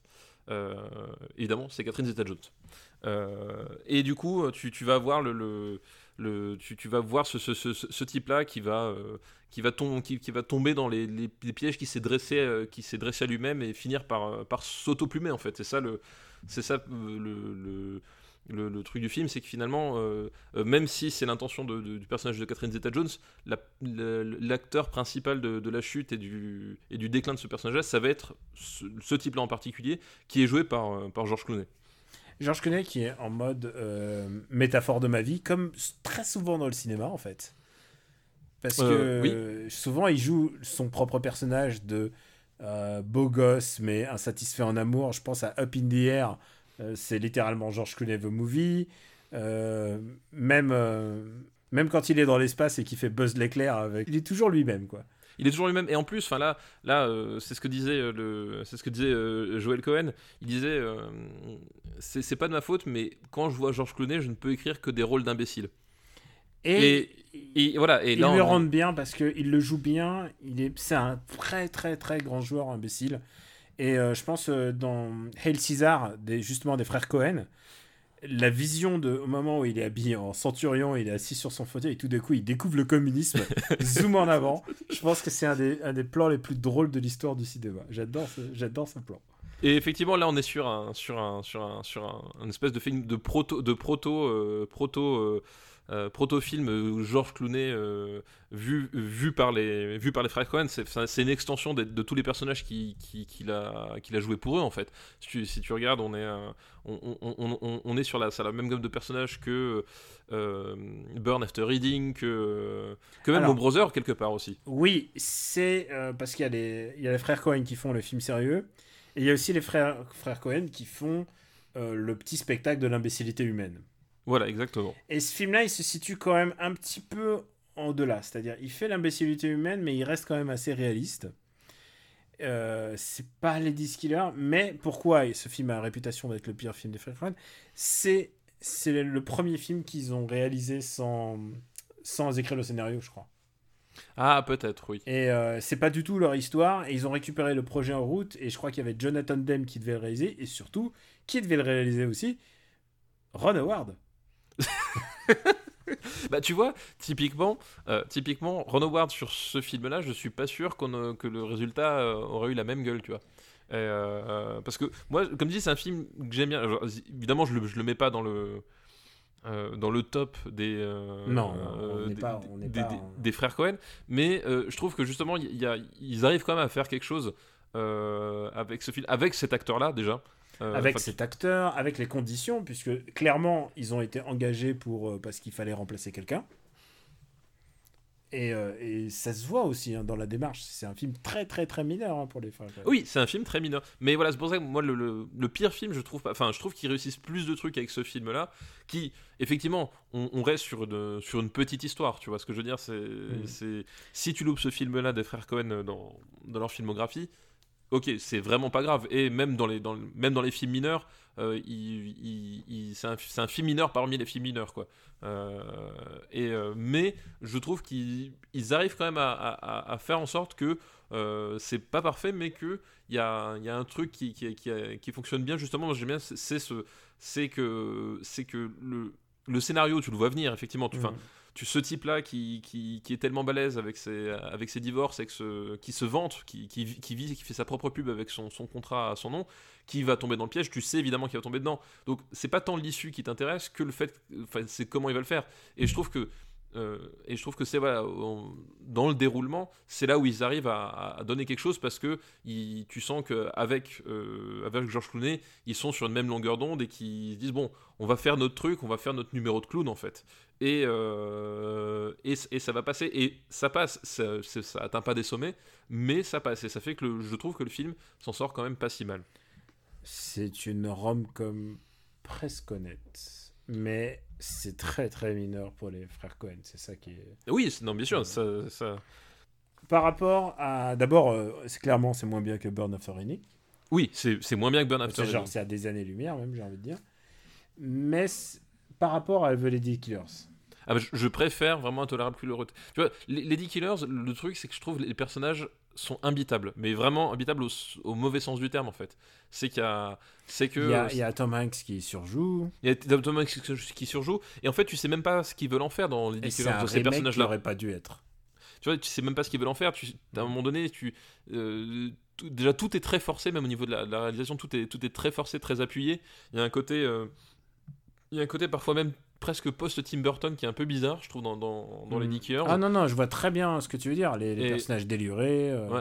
Et, et, et ça fonctionne pas du tout. Là, on est sur, un- sur un truc euh, plus, plus, un truc qui, qui, euh, qui, qui fonctionne pas à fond les ballons, mais qui arrive à quand même à rester dans, dans une zone où tu, tu suis, le- tu, tu suis, tu suis le- le- les personnages et tu les, enfin, tu les- ils ne sont pas horripilants, même s'ils ont, ils sont, en fait, ils sont blindés de défauts. Ils sont euh, dans l'absolu, c'est, l'absolu. Lui, c'est un connard et elle, c'est une garce, mais euh, ils arrivent à faire en sorte que tu arrives à suivre cette histoire sans qu'ils te sortent par les yeux, quoi.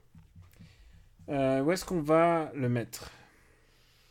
Euh, Killers, et on l'avait classé, non? Killers, c'est 158ème. Au-dessus de Monsieur Batignolles et de Shanghai Kid. J'aime bien a que dire chez- ça. il y a- que chez nous que ça peut arriver, ce genre de truc. hein. Euh, Euh, évidemment, ça va au-dessus de Lady Killers. Évidemment, ça va au-dessus. Euh, bah, tu pas, vois, par mais exemple, pas énormément. par rapport à Good Morning England, par exemple. Bah, J'allais t'en parler. Moi, je suis prêt à le mettre euh, 144e sous le. Enfin, 40 ans toujours plus sous. Écoute, euh, écoute, écoute, écoute. Moi, je... alors tu me le descends d'un cran juste en dessous d'irréversible. D'accord. pas- Oh, bah, c'est pas moi qui vais lutter pour, euh, Voilà. pour ce film. Il s'en sort plutôt bien, hein, j'ai envie de dire quand même. Et là, on a tellement de films de milieu de classement que j'ai l'impression qu'on s'est pris un tir de chevrotine dans le bide, quoi. c'est vrai. Alors prépare-toi, il y a d'autres films qui arrivent. J'étais près dans le vent de ma mère. hein. Attention. Ouais. Un attaqué. autre film d'un Cohen, c'est Ali J de Sacha Baron Cohen. Ali J, et oui, de Sacha Baron Cohen, Tu l'as vu effectivement. Euh, oui, je l'ai vu. Et Oh. euh, tu- l'as vu toi ou pas? Oui, bien sûr. Ah ok. Non, on, on- on ne sait jamais, hein, on ne sait jamais. Je vais dire que c'est pas mon Sacha Baron Cohen préféré. Alors, tu sais quoi? Euh, je, vais, je vais raconter une anecdote. Quand on était coincé, il y en a une petite période de, de tempête. Il y avait de l'eau, enfin il y avait de la pluie, il y avait ensuite de la grêle, ensuite il y avait de la neige euh, à 4200 mètres d'altitude. Et on s'est réfugié dans la tente, on était trempés.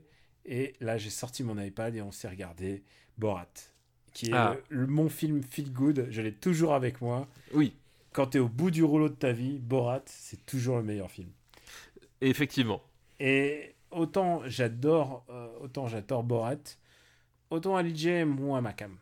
Bah, c'est pareil, voilà. Euh, moi, le, le- j'aime aussi beau- beaucoup Borat. Euh, donc, Ali J, à la base, c'est un, c'est un personnage de, de fiction donc créé par Sacha Baron, Baron Cohen. Euh, C'est un personnage de, qui existe d'abord à la télévision. L'acting Euh. total de Sacha Baron Cohen, c'est il épouse complètement le personnage. Euh, voilà, donc il, il- il le vit. Enfin, je, je pense qu'il a. On, on parlait de, de tout à l'heure euh, Ru- Russell Crowe qui avait Daris dans sa tête. Je pense que ces gens-là vivent dans la tête de Sacha Baron Cohen aussi. C'est pas possible autrement. Euh, et d'ailleurs, c'est la particularité de Sacha Baron Cohen, c'est que on, on l'a vu récemment avec Who is America. C'est que il, il, il- il rentre dans la peau de ses personnages, mais c'est pour parfois des mois entiers. Et, euh, et il ne- il n'en sort, il sort pas en fait quand il est quand il est en public à tel point qu'à un moment donné euh, bah, dans Who is America je, je- je sais pas si les si t'as suivi ou, ou les gens ont suivi mais euh, c'est une série où il va où il joue un, un instructeur Il joue du, quatre du Mossad. Il joue quatre personnages, je crois. Ah oui, oui, enfin, je joue plus, mais en tout cas, Mm. euh, le, le postulat, c'est il, il fait, il fait notamment un, un, un instructeur du Mossad euh, qui, euh, qui va voir en fait des Des, républicains. des députés républicains pour parler des armes à feu. Et en fait, en gros, il, il, leur fait leur regard complice. Genre, à un moment donné, il, leur dit You propose to arm the teacher. This is stupid. Why don't you arm the children? Et le fait est que les mecs finissent par tomber dans le panneau et ils balancent des horreurs. euh, Et. Et pour, euh, pour me souvenir bien de l'épisode en question, ils tournent ensemble un spot de pub pour les guns pour les enfants. Pour les enfants, avec, avec des, avec, avec des, des, des peluches sur le, sur le flingue. Enfin bref. Et l'argument est de dire, euh, bah écoutez, euh, vous, plutôt que d'armer les professeurs qui parfois tirent mal, autant armer les enfants qui sont les qui tirent le mieux. Voilà. Et donc, ce qui est débile. C'est est du, génie- pur. hein. c'est du génie pur. Et je pense que c'est de l'humour de troll et c'est basé sur euh, bah, l'humour de Sacha Baron Cohen. Et je pense que dans Ali J, il était encore en train de façonner son personnage. Voilà, c'est ça. Parce qu'Ali J, on, on a cette, cette perspective du euh, personnage qui, qui, qui, qui l'habite pendant euh, X temps, enfin, qui. Voilà, il n'y a personne d'autre qui pourrait incarner Ali J. Mais effectivement, on, on est sur un, sur un pastiche qui trouve pas encore sa forme et surtout qui, je trouve, ne va ne va, va, va pas va, nulle part en fait. Parce que justement l'intérêt de Wiz America l'intérêt de Borat euh, par exemple c'est que c'est un pastiche qui va servir à un moment donné quelque chose et euh, c'est pas tant enfin bien sûr la performance de Sacha Baron Cohen mais c'est ce qu'il arrive à obtenir avec. Et dans Ali G en fait on reste sur un truc plus en surface et qui du coup euh, bah, du coup il y a plein de moments où tu où c'est un, peu chiant de suivre ce qui se passe parce que tu vois pas bien où ça va t'as un espèce de d'humour qui est pas encore tout à fait bien façonné voilà et du coup le, le- le truc s'écroule un peu tout seul quoi Et il y a un truc qu'il faut préciser, c'est que le personnage d'Ali J, il, il est basé sur le stéréotype des, des blancs anglais qui se la jouent euh, Ghetto. hip-hop hip-hop ghetto, quoi. Exactement Et donc, il se bricole un, un accent qui est à la fois british, mais aussi euh, inspiré, genre ragamuffin et tout ça, quoi. voilà exactement c'est ça Et il y a un truc qui, qui s'est passé, c'est qu'il y a des gens qui l'ont mal pris. Parce qu'ils ont cru que euh, Ali J, donc Sacha Baron Cohen, se moquait en fait de, de la culture ghetto euh, des, et de, des cultures noires. Ce qui n'est pas vraiment le cas. Il utilise, les, il utilise le fait d'être un, blanc et justement de créer un. Mais, voilà, quoi, il y a des gens qui l'ont mal pris. Bah, en fait, il y a des gens qui l'ont pris parce qu'effectivement, le propos, c'est pas de se moquer de la culture hip-hop et euh, de la culture afro-américaine par, par extension, c'est au contraire justement de se moquer de la réappropriation de cette culture-là euh, par, euh, par des petits blancs, en fait. Le... Mais le problème est, c'est que, comme on disait, c'est pas aussi affûté, pas aussi bien écrit, pas aussi précis que, que ce qu'il a pu faire par la suite. Et du coup, effectivement, il y a plein de moments où le truc tombe, à plat et s'effondre, et du coup, euh, pour ce film-là, et c'est beaucoup moins vrai, je trouve, pour la suite, mais pour ce film-là, le- l'espèce d'incompréhension et d'accusation qu'on a pu lui, porter euh, peuvent plus se comprendre dans la mesure où tu sens que euh, c'est pas assez affiné et que du coup, il y a des moments, il, il tombe peut-être dans son propre piège aussi, quoi. Et il va à l'attaque des politiciens. Et déjà, tu sens que ça le démange. Parce qu'il est allé voir le, le patron de la.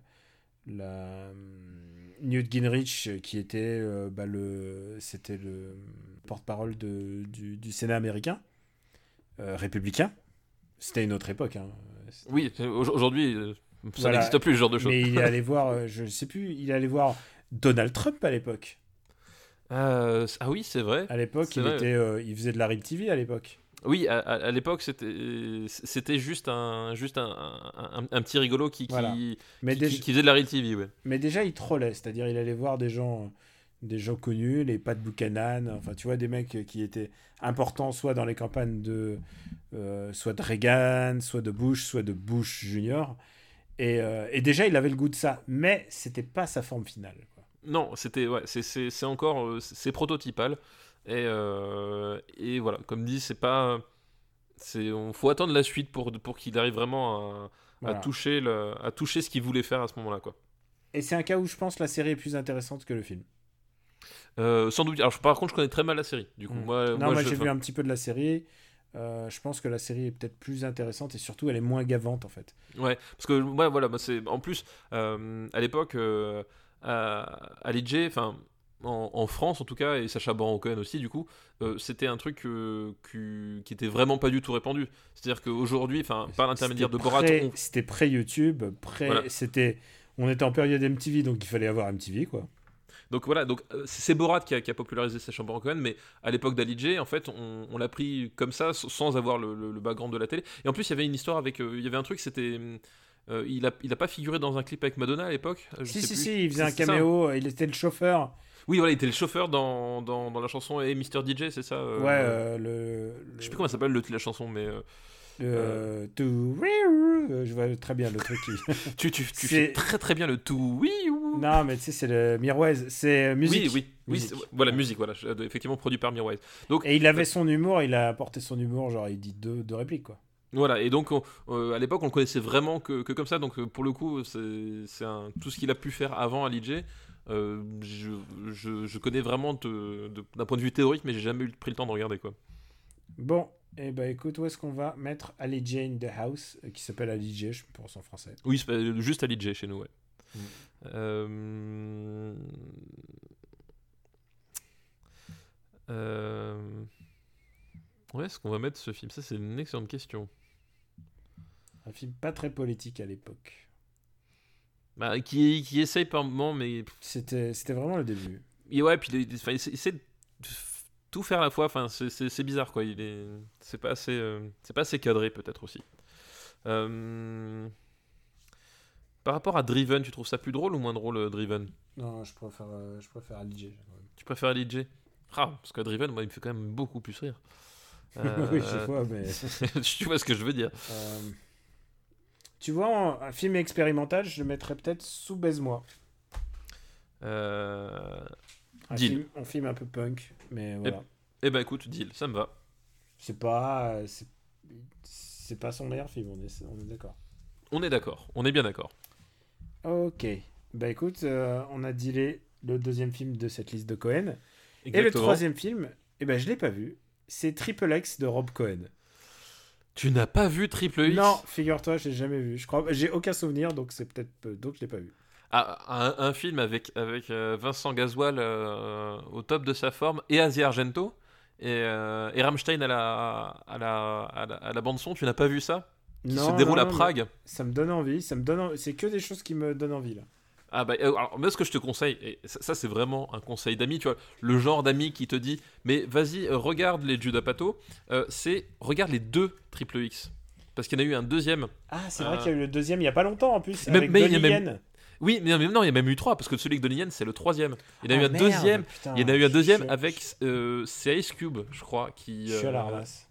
qui Ice Cube et euh, euh, qui, qui, qui joue dedans. Et euh, je te conseille la trilogie Triple X. Parce que, à bout d'un moment, j'ai envie, que tu fasses ton Quicks. C'est-à-dire que tu te lances dans une licence, et, mais tu le fais dans l'ordre et à fond. Et je m'abandonne à ça. Dans l'ordre à fond et sur Linux, si tu possible. crois que. tu Voilà. crois qu'il y, a un- y, y, a DVD box de, de ça? Ah, je suis persuadé qu'il y a un DVD box de Triple X. Alors là, c'est sûr et certain. Parce que Mais- j'ai peur de googler trip XXX. Oui, si le Safe Search n'est pas, n'est pas activé, je pense qu'il vaut mieux éviter de. Ah ouais, il y a Triple X, The Next Level. Putain, il y a ça, le DVD pour tro- 3 e- 3,49 euros. Et, et voilà, et bah, tu, tu sais, avais 3,49 euros de trop sur ton compte. Voilà Ah. Mais- ce qu'il faut en faire. Mais par contre, si je veux le truc avec la trilogie complète, c'est 23 euros. Mais donc, je vais pas le commander. Ce que je vais faire, c'est que je vais aller, euh, je vais aller euh, à côté pour voir s'ils ont dans mon truc de CD, pour voir s'ils l'ont. Eh bah, et qui- voilà. et qui vont se moquer de moi, je pense. Je pense aussi.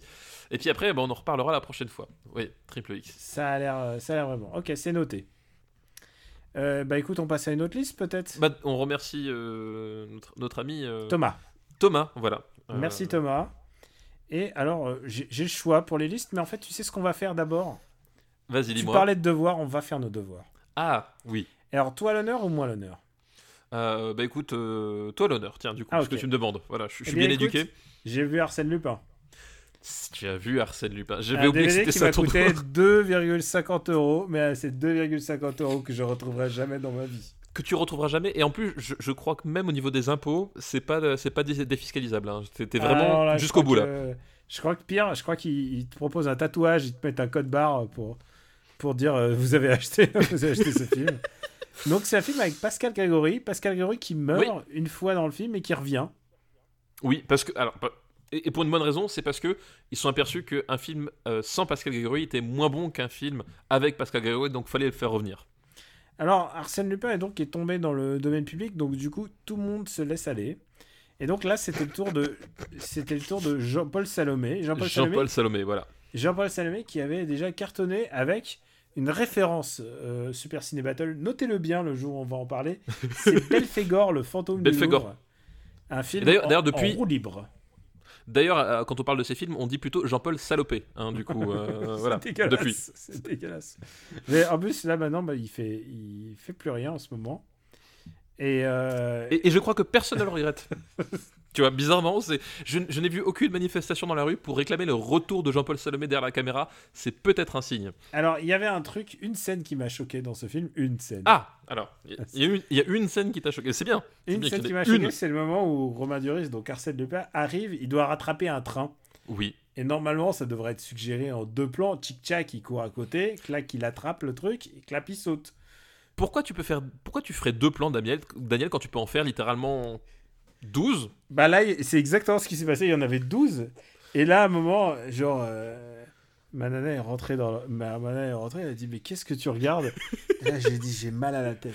Et c'est vraiment un film qui me filait la migraine. C'est atroce, hein. C'est nul. C'est nul. Il y a Eva Green qui, qui fait ses premiers pas au cinéma. euh, dans ce film et tu as envie de lui dire fuis fuis que ce film ne puisse plus te toucher mais eh, ils sont tous en train de surjouer Romain Duris qui est ma foi en général bon acteur quand il n'est pas dirigé euh, ça donne ça donne rien du tout c'est vraiment c'est nul à c'est nul à chier les mots me Romain, Romain Duris a un petit côté Nicolas Cage quand même, hein, je trouve, dans son jeu d'acteur. C'est-à-dire que s'il n'a pas euh, un quelqu'un d'un certain calibre pour, euh, pour lui dire Wow, garçon, attends, ton rôle c'est ça, faut que tu fasses ça, il part en cacahuète, mais à une vitesse assez monumentale. Et Arsène Lupin, c'est ça, c'est-à-dire que et, euh, il, est resté sur, sur, sur, sur, le côté. euh, oui, on, on peut. En plus, enfin. Il y a vraiment un côté post-Belmondo dans le sens où tu, il, il reprend des tics, euh, de tics de Bebel, il se dit on va, on va, on va faire le, le héros comme ça à la française charmeur, et il en fait des tonnes, il est insupportable.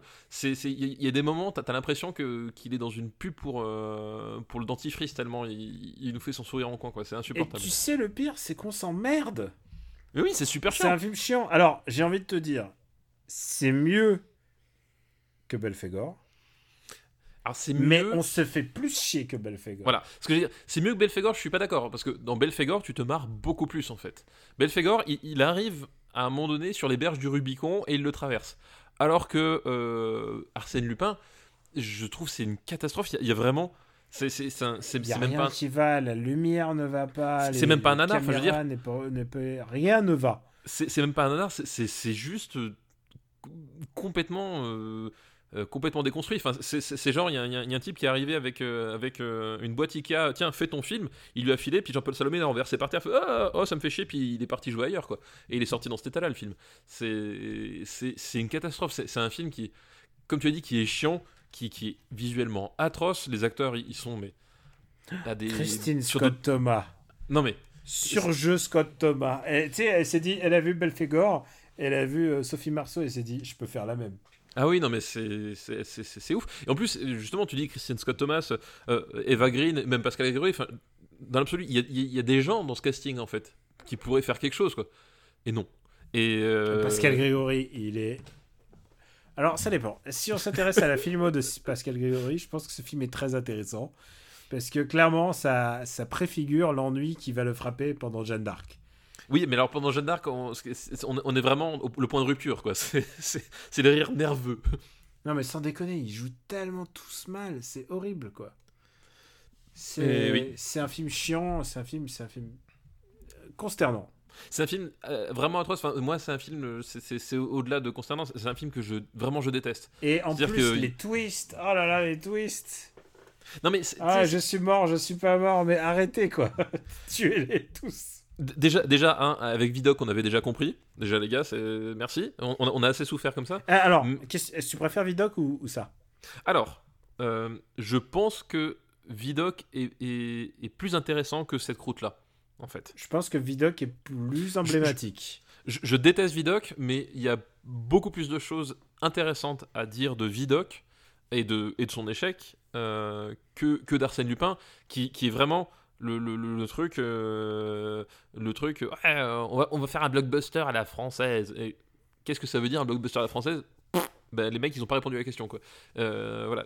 Vidoc il- est raté, mais il y a quelque, enfin, il, il avait une intention en tout cas. Voilà. Euh, Euh, là, là euh, Arsène Lupin, il n'y a pas d'intention du tout. C'est vraiment, enfin, comme diraient nos grands-mères, c'est ni fait ni à faire. C'est ce genre de film-là. C'est- un truc, ça n'a aucune. tu n'as, quelle que soit l'angle par lequel tu le prends, tu n'as aucune raison valable pour que ce film existe. Je pense que tu as bien résumé ça. Maintenant, on va essayer de lui trouver une place adéquate. Et euh, je peux te dire qu'on va tout de suite scroller vers le bas. Ah, mais vraiment vers le bas. C'est vraiment un film qui me, qui me hérisse les poils. Alors, je crois que je déteste plus Angela, mais c'est le souvenir d'Angela qui me que je déteste. Oui, euh, je, je vois ce que tu veux dire, mais je pense que euh, Angela est, est plus intéressant que Arsène Lupin. Non Ah si si. Moi, si, si tu, si tu me demandes demain entre euh, entre euh, euh, regarde t'as le choix entre Angela et Arsène Lupin sinon on tue tes enfants j'hésite pas je regarde Angela hein. Angela est plus court. Angela est plus court Parce que celui-là, il dure 2h10 ou un truc comme ça. C'est interminable. et, et Angela il y a, il y a deux trois moments où globalement tu, tu dis ah euh, il y a un plan là isolé au milieu qui est bien cadré et jamais tu dis ça dans Arsène Lupin jamais jamais à aucun moment jamais personne nulle part jamais même, même pas le directeur de la photo il disait ça sur le tournage je, pense que le mec il a, il a, il a, il a- il a démissionné dans sa tête avant, de commencer quoi. Romain Duris, il fait tout ce qu'il peut, quoi, mais il peut, il peut plus rien. je préfère Wasabi hein. je, je- Je voilà. préfère Wasabi. Euh, Mais alors maintenant, est-ce que je préfère les bronzés 3 Euh, ça, c'est, ça, ça, ça, vraiment la question. Non, à 100 les 000 bronzés balles. 3, c'est vraiment pire. Allez, Allez, euh, on le met entre en wasabi et les bronzés 3. Ouais. Arsène Lupin. Si vous voulez un, vraiment un très très mauvais film français, Arsène Lupin, et vous savez quoi, je le ferai gagner euh, RPU. C'est quoi, que- je pense qu'au prochain, Parce qu'on vous aime. c'est quoi au prochain live, je, je, je offrirai les DVD qu'on a qu'on a chroniqué, a chroniqué ici, que je peux plus garder chez moi parce qu'il n'y a plus la place pour Arsène Lupin. Euh, ou, ou alors, on peut, on, peut, on peut mettre en place un, un système, c'est-à-dire que pendant le live, celui qui à un moment donné se tient pas sage ou dit une connerie, on lui offre le DVD d'Arsène Lupin. Hop, voilà, hop, Ah, punition hop. punition, Catwoman, bam. Blu-ray de Catwoman. Ah là là. Et maintenant, maintenant qu'on a fait ce, cet aparté, à toi de jouer. Et ben du coup, euh, moi, mon, mon devoir de vacances, c'était euh, Kamikaze Girls, donc euh, film japonais, euh, qui euh, nous raconte l'histoire d'une euh, d'une jeune femme qui vit dans la cambrousse japonaise et qui, en gros, vit dans, dans un rêve, c'est-à-dire que son, son idéal, son idéal de, de vie, même de mort d'ailleurs, puisque c'est un, thème assez récurrent dans, dans, dans, le film, c'est le, le rococo, donc c'est ce style euh, un peu post-baroque de, de, qui, qui, qui, qui, était en France. Et, Le Et donc- rococo à la japonaise en plus. oui, en plus c'est rococo à la japonaise, c'est-à-dire que euh, elle est habillée en, en, en baby, comme elle le dit euh, tout le long du film, c'est-à-dire euh, ces, ces espèces de, de, de, de- de robes mi-soubrette, mi-poupée, en fait, avec généralement des, des- des couleurs et des motifs chatoyants, avec des, des petits nœuds dans les cheveux, elle a des semelles compensées, enfin voilà. Et elle vit dans sa cambrousse euh, comme ça, et euh, elle nous raconte sa vie en fait. C'est vraiment une, une tranche de vie, c'est-à-dire que on, on- on- on- on- on démarre à la naissance et on voit d'ailleurs une caméra embarquée de, de- de- de la naissance. Euh, un plan que n'aurait certainement pas renié euh, Takashi Miike dans l'esprit, Je vois ce que tu veux dire. Ni, ni Gaspard Noé d'ailleurs, puisqu'on puisqu'on en est là. Euh, et euh, on, nous raconte bah, du coup l'abandon par sa mère, euh, son père qui est un qui est un yakuza raté qui vit en vendant des, des- des- de la euh, contrefaçon de, de, de, de Versace de Universal Studios qui se fait bouter de, de la ville parce que justement à un moment donné Universal Studios lui tombe sur les sur, sur, sur le dos. Ce film est très baroque, hein, maintenant que tu le dis. J'ai l'impression. Oui, j'ai des bribes qui. Je me souviens Ah oui, maintenant. Sa mère l'a abandonné et elle vit avec son père. Elle vit avec son père Voilà. et donc ils partent à la campagne et, euh, et puis un jour en fait elle a en gros comme elle vit dans cette espèce de délire rococo avec ses- ses robes qu'elle ne va chercher qu'à un seul magasin à Tokyo euh, puisque c'est le, le seul, le seul magasin qu'elle, euh, où elle trouve ce qui, ce qui, ce qui la satisfasse euh, elle a besoin d'argent et en fait à un moment donné ben, pour, pour faire rentrer de l'argent elle va de nouveau enfin elle va revendre la collection de, de, de, de vêtements contrefaits de son père et elle va rencontrer une Yankee euh, donc une une, Une loubarde japonaise. une loubarde japonaise en fait, une loubarde euh, motarde. Enfin, même si c'est un scooter, mais bref, il y a une loubarde motarde japonaise, et euh, ça va être un peu le choc des cultures, euh, même plus que plus qu'un peu, et on va après ben, suivre en fait une tranche de vie de, de- de ces deux jeunes femmes en fait, euh, qui sont en marge de la société japonaise, même en marge de la société tout court, chacune à leur façon. Et, voilà, donc elles vont se, créer une, une espèce d'amitié, d'amitié entre elles, quoi. Et si je me souviens bien, alors la fille, euh, l'héroïne, a joué un petit rôle dans Dolls, elle jouait dans, Oui, tout à fait. euh, dans Ring 2, et, et par contre, l'autre actrice est beaucoup plus intéressante à mon avis, celle qui joue la Yankee, c'est Anna Tsuchiya, qui est, Anna Tsuchiya, c'est ça. qui est assez connue euh, dans le monde de la J-pop, et euh, parce qu'elle fait un espèce de J-pop quand même assez progressif, c'est pas, c'est pas juste de la soupe qu'elle fait, c'est vraiment... euh, elle, euh, je crois qu'elle, je sais pas si elle compose en tout cas, mais en tout cas, elle, est, elle, a, elle a une production vraiment intéressante qui mérite, euh, qui mérite d'être écoutée. Et d'ailleurs, elle a. Moi, je je- connais rien en J-pop, mais euh, Anna Tsuchiya, elle a une voix extraordinaire en fait dans Kamikaze Girl. Elle a une Elle a- voix de genre, ouais, vraiment. euh, Je- ouais. Je, ouais, je saurais pas la placer en termes de ténor, ténor, je sais pas, mais elle a une espèce de, de voix euh, euh, un peu caverneuse, mais, mais qui reste très féminine. Enfin, il y a- il y, a une espèce de, de, de, de, de, de- de- de résonance dans sa voix qui, qui, est assez, qui est assez unique. Et comme justement elle joue une loubarde qui passe les trois quarts du temps en fait à, à gueuler et à foutre des coups de boule, euh, il y, a- il y a un petit côté Gérard Depardieu du Soleil Levant euh, euh, dans, dans- dans son interprétation. Euh, Enfin, j'étais vraiment hypnotisé par la, la voix de, de cette actrice, quoi. Et euh, c'est une, actrice métisse. euh, Oui, je, euh, je crois qu'elle a du euh, russe. J'avais lu un truc comme ça. améri- euh, euh, je crois qu'elle est. Américano-russe, un truc comme ça. polonaise, ouais, je- je- je- un truc dans, dans ce style-là. ouais. Ouais, dis- Dis-le tout de suite euh, que les Polonais, les Russes, tu confonds tout et voilà. hein. Bah, c'est- les mêmes, non? Je, Daniel, on, on est d'accord. Je, je veux dire, euh, c'est comme, euh, voilà, c'est comme les, les Lillois, les Calaisiens, c'est c'est les mêmes. Quoi, je vois pas la différence. Est-ce que t'as aimé le film? Eh ben, écoute, euh, j'ai aimé le film. Euh, je trouve qu'il a des, des longueurs, vraiment. C'est-à-dire que il, il dure, euh, il dure qu'une heure 40, 50, mais il y a un moment donné, il y a une espèce de flottement. Mais j'ai aimé le film parce que je trouve que le, la, la relation qui se tisse entre les, deux, euh, les deux héroïnes, en fait, euh, euh, est vraiment touchante, en fait. Il y a vraiment un truc. C'est-à-dire que la, loubarde, elle est un peu analphabète, et l'autre, l'autre au contraire, elle, vit dans un, dans un espèce de truc hyper raffiné. Puis elles vont, elles vont en fait se, se dompter. En fait, c'est vraiment ça. Il y a vraiment un côté se, se dompter, s'accepter l'une l'autre. et finir par s'affirmer chacune à leur, à leur façon. Et ce que j'aime bien dans ce film-là, c'est contrairement à d'autres films, c'est que euh, tu parlais d'élévation dans, certains, films. Il y a une élévation, mais qui ne passe pas par l'intégration. C'est-à-dire que on, on arrive à un moment donné où l'élévation de ces personnages-là, euh, c'est pas que les autres les acceptent ou qu'au contraire elles acceptent de rentrer dans le monde des autres, c'est qu'elles finissent par accepter leurs propres différences et que euh, et qu'elles ont compris ce qui était important dans, leur vie et, ce qui ne l'était pas et qu'elles continuent euh, et, sur leur, chemin mais en, ayant gagné une confiance en elles qu'elles- n'a- qu'en fait qu'elles n'avaient pas ou qu'elles qu'elles cherchaient quoi et je trouvais que ça, je trouve ça ça fonctionne super bien ce côté euh, on arrive à, être nous-mêmes, à, être nous-mêmes, et tant pis si ça, si ça, si, ça marche pas. Et on a le droit d'être comme ça au final. Et euh, tu, as tout à raison. Et il y a un truc qui me paraît aussi important, c'est que contrairement à beaucoup d'autres films japonais, euh, je vais pas te dire des exemples, mais euh, tu verras tout de suite le genre. euh, L'élévation passe aussi par la relation, la relation amoureuse. Et c'est pas du tout le cas. Oui, tout à la fait. seule relation amoureuse qu'il y a entre les, entre les deux, c'est une relation d'amitié, peut-être amoureuse, on sait pas. En fait, Et- ouais, il y a un moment donné, tu t'hésites en fait. Tu te poses, n'y a tu te pas poses du la question. tout de sexe qui rentre en jeu dans, le, Bah d'ailleurs, à un dans, la- donné, dans leur alchimie.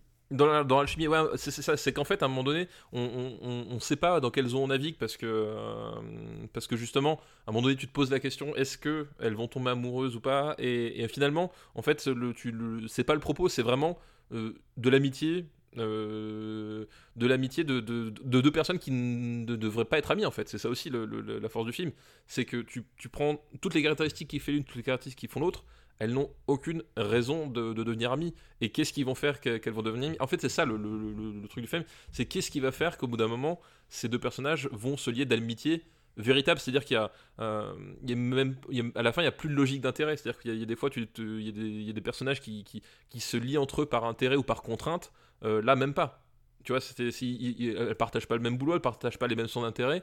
Euh, à un moment donné, il y, a, il, y a, il y en a une qui apporte, enfin, qui fait quelque chose pour l'autre, mais finalement, euh, c'est qu'une étape, c'est pas ça qui va, qui va conditionner leur relation. Enfin, c'est ça que je trouve qui est vraiment très, très fort, c'est que c'est, on, on plonge vraiment au cœur du- du- du- d'une amitié forte parce que finalement, elle n'avait aucune raison d'être là, d'être là à la base, quoi. Où est-ce qu'on va mettre Kamikaze Girls qui s'appelle en japonais, qui s'appelle Shimotsuma Monogatari ou un truc comme ça? Alors, ce qu'il faut, faut peut-être prévenir les gens, c'est que c'est un film très japonais sur la forme, c'est-à-dire que euh, on y va à fond sur les filtres de couleurs, on y va à fond sur les projecteurs dans le cadre. Alors ça c'est un truc, c'est très bizarre. Il y a plein de scènes où, euh, où tu as des projecteurs dans le cadre, on y va à fond, le quatrième mur, on en a rien à battre. Euh, voilà, c'est un film qui... euh, ben, on parlait d'un peu de film punk tout à l'heure, il y a, il y a une... Il laisse préfigurer ce que va devenir le beaucoup l'industrie du divertissement japonais, je trouve. Ouais, ouais, y a- effectivement, il y a un côté, euh, il y a un côté, euh, y a un côté, on va, on va essayer de casser toutes les conventions possibles euh, en même temps. Alors, c'est ça un peu la limite, c'est qu'il y, a- vraiment, il y a des moments, comme je dis, je trouve que le film est trop c'est-à-dire qu'il y a des moments où, euh, où ça n'apporte pas grand-chose, mais globalement, il y a plein de moments où, où ça marche. Et, euh, et quand ça marche, il y, a des- trucs vraiment très drôles en fait.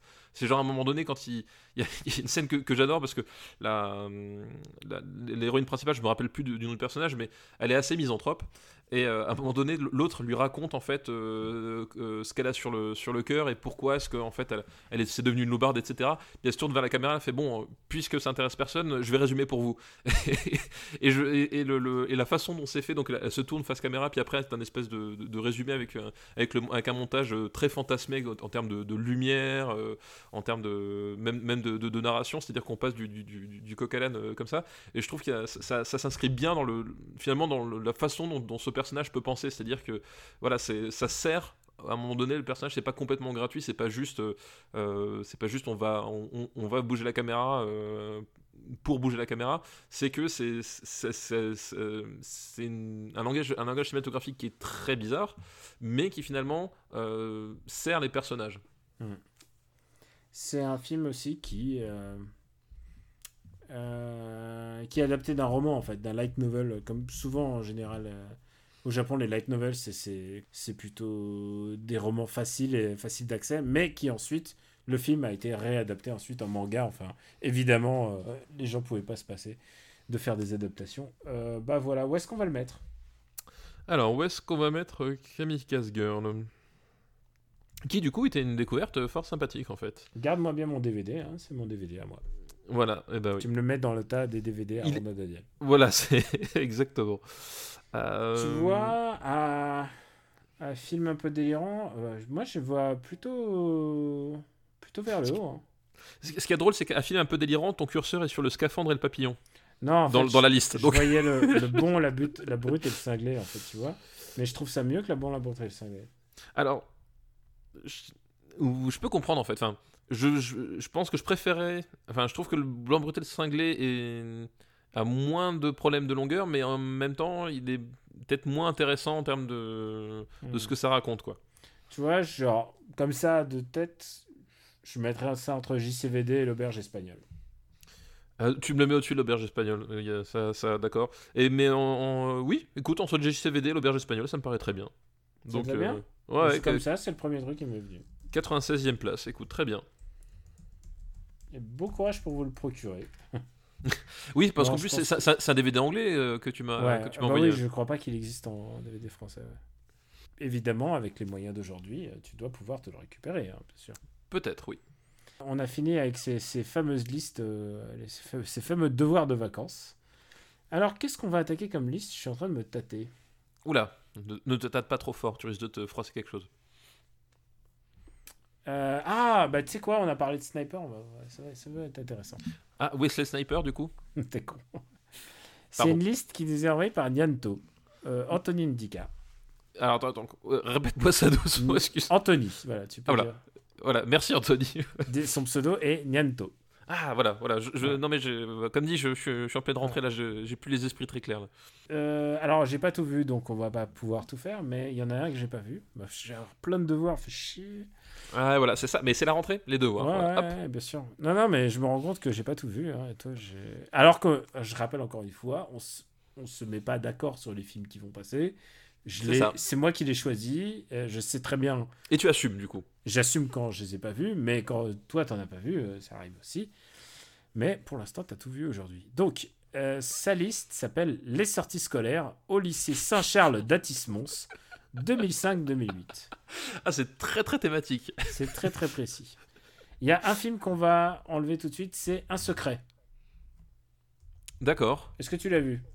Un secret. Non, ça me dit rien du tout. Ça te dit rien? C'est avec euh, Patrick Bourrel et Cécile de France pendant les années 50. Un secret. Ah, si, Il y a d'accord. Ludivine Sagné aussi, c'est un film de Claude Miller. De Claude Miller. D'accord. Alors, je, je, je, je- vois tout à fait le film que c'est. Je me sou- souvenais pas que ça s'appelait Un secret du tout. Et tu l'as vu? Euh, oui, je l'ai, je l'ai, je l'ai vu, ouais. Mais euh, je, je me souvenais pas du tout du Je titre. j'ose même pas regarder euh, puisque c'est un secret, j'ose pas cliquer sur les fiches Wikipédia pour savoir euh, Pour savoir le pitch. pour savoir le secret quoi parce que j'ai pas envie de savoir ce, ce qui se passe. Mais je me souviens qu'il y avait cette affiche assez euh, genre Patrick Borel et Oui, puis, mais euh, oui, tu, enfin, tu, tu vois l'affiche. de France en robe en robe euh, tu sais dos nu et tout En ça. robe de nuit, elle, elle est dos, puis lui, lui la tient, puis tu, enfin, tu le vois dépasser de trois quarts. euh, Voilà. oui, oui. Bon tout bah écoute, ça fait encore un DVD à 2,50€. Mais alors, du coup, j'en profitais pour le, pour, pour, pour le revoir, tiens. Parce que, Ah tu veux Ouais, ouais, bah, je, je vais, on, on va, se partager le, On se partage le, le le, le DVD. le scum. Mais, euh, mais je, je l'ai vu, mais c'est marrant, je, je me rappelais pas du tout du titre, tu vois. Vous avez remarqué, hein, on dit DVD, on dit pas euh, genre le DivX, hein, on est on, on essaie Oui, de faire oui, des choses on, honnêtes. on essaie, on- on essaie d'être honnête. S'il y a des bonus, euh, je les regarde. Deuxième film de sa liste, c'est un film très intéressant. C'est Le Nouveau Monde de Terrence Malick. Le Nouveau Monde de Terrence Malick, donc c'est celui qui avec. euh, euh, c'est Colin Farrell, c'est ça? Colin Farrell. Voilà, donc c'est l'histoire de Pocahontas. Avec fait. Colin Farrell et beaucoup d'autres acteurs. Il y a euh, Christian, Christian Bale. Bell. Christian Bell qui est déjà là. Il y a Christopher Plummer. Qui, rempla- qui ne remplaçait pas que- Kane Spacey à l'époque. Ah, il... était vraiment là pour, pour son rôle. Et euh, voilà, bah, c'est l'histoire de Pocahontas, mais, euh, Oui, voilà. mais adapté par euh, Terrence Malick. Et euh, l'histoire de Pocahontas à tel point que euh, son nom n'est, euh, il est, elle est jamais mentionnée, ni celui de John Smith. Et on ne mentionne pas le nom de John Smith? Ah ouais, Non, je je, crois pas, rappelle je plus. crois pas qu'on nomme John Smith. T'as les colons qui arrivent et puis tu devines ce que c'est, quoi. Ah, peut-être. Alors, c'est c'est peut- c'est peut-être effectivement. ouais. Ça, je me rappelle pas de, de ce point de détail. Ouais. Et c'est, euh, moi, c'est un film que je, je trouve éblouissant. Euh, bah, vas-y, explique. Bah, en fait, euh, ce qui est assez intéressant, c'est que je pense que c'est le moment où Terrence Malick arrive à l'apposer de son style, c'est-à-dire de tout raconter sauf le sujet lui-même, mais en même temps en te faisant vivre à travers le montage et en te faisant des jump cuts extraordinaires. Les jump cuts, je trouve ça, quand ça fonctionne, je trouve ça magnifique. Et dans celui-là, ils sont extraordinaires parce qu'à chaque fois, ça peut jump cutter sur, euh, sur tout de suite l'instant même, ou sur six mois, ou sur un an, ou sur toute une vie. Et euh, c'est un cinéma. Alors, c'est vrai que c'est un cinéma très bon Dieu, puisque euh, Colin Farrell, donc John Smith, passe son temps plutôt à implorer Dieu. Oui. Et puis ensuite, euh, quand il implore pas Dieu, il implore la beauté de la nature, et il implore ensuite euh, donc euh, Pocahontas, qui, qui rappelons-le, est, euh, est mineur d'ailleurs au moment du tournage du film. Ah oui Ah, Je crois que c'était le fameux truc, quoi. C'est un film que je trouve d'une beauté magistrale parce que des moments où tout d'un coup, tout d'un coup, il se met à pleurer et qu'il appelle et qu'il appelle les, les, forces de la nature alors qu'il est en train de se faire torturer et de se faire foutre dans l'eau. Euh, je crois qu'au début. Colin Farrell se fait torturer. Il est sauvé justement par Christopher Plummer.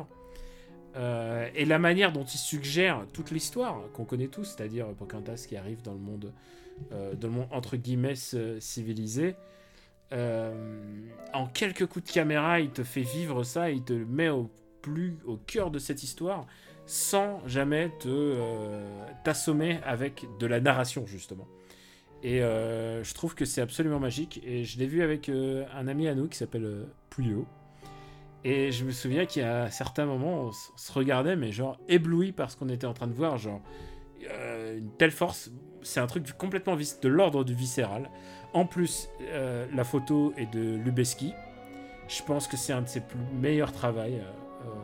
c'est vraiment son travail extraordinaire de Lubeski, donc on n'a pas besoin de. De le présenter, ouais.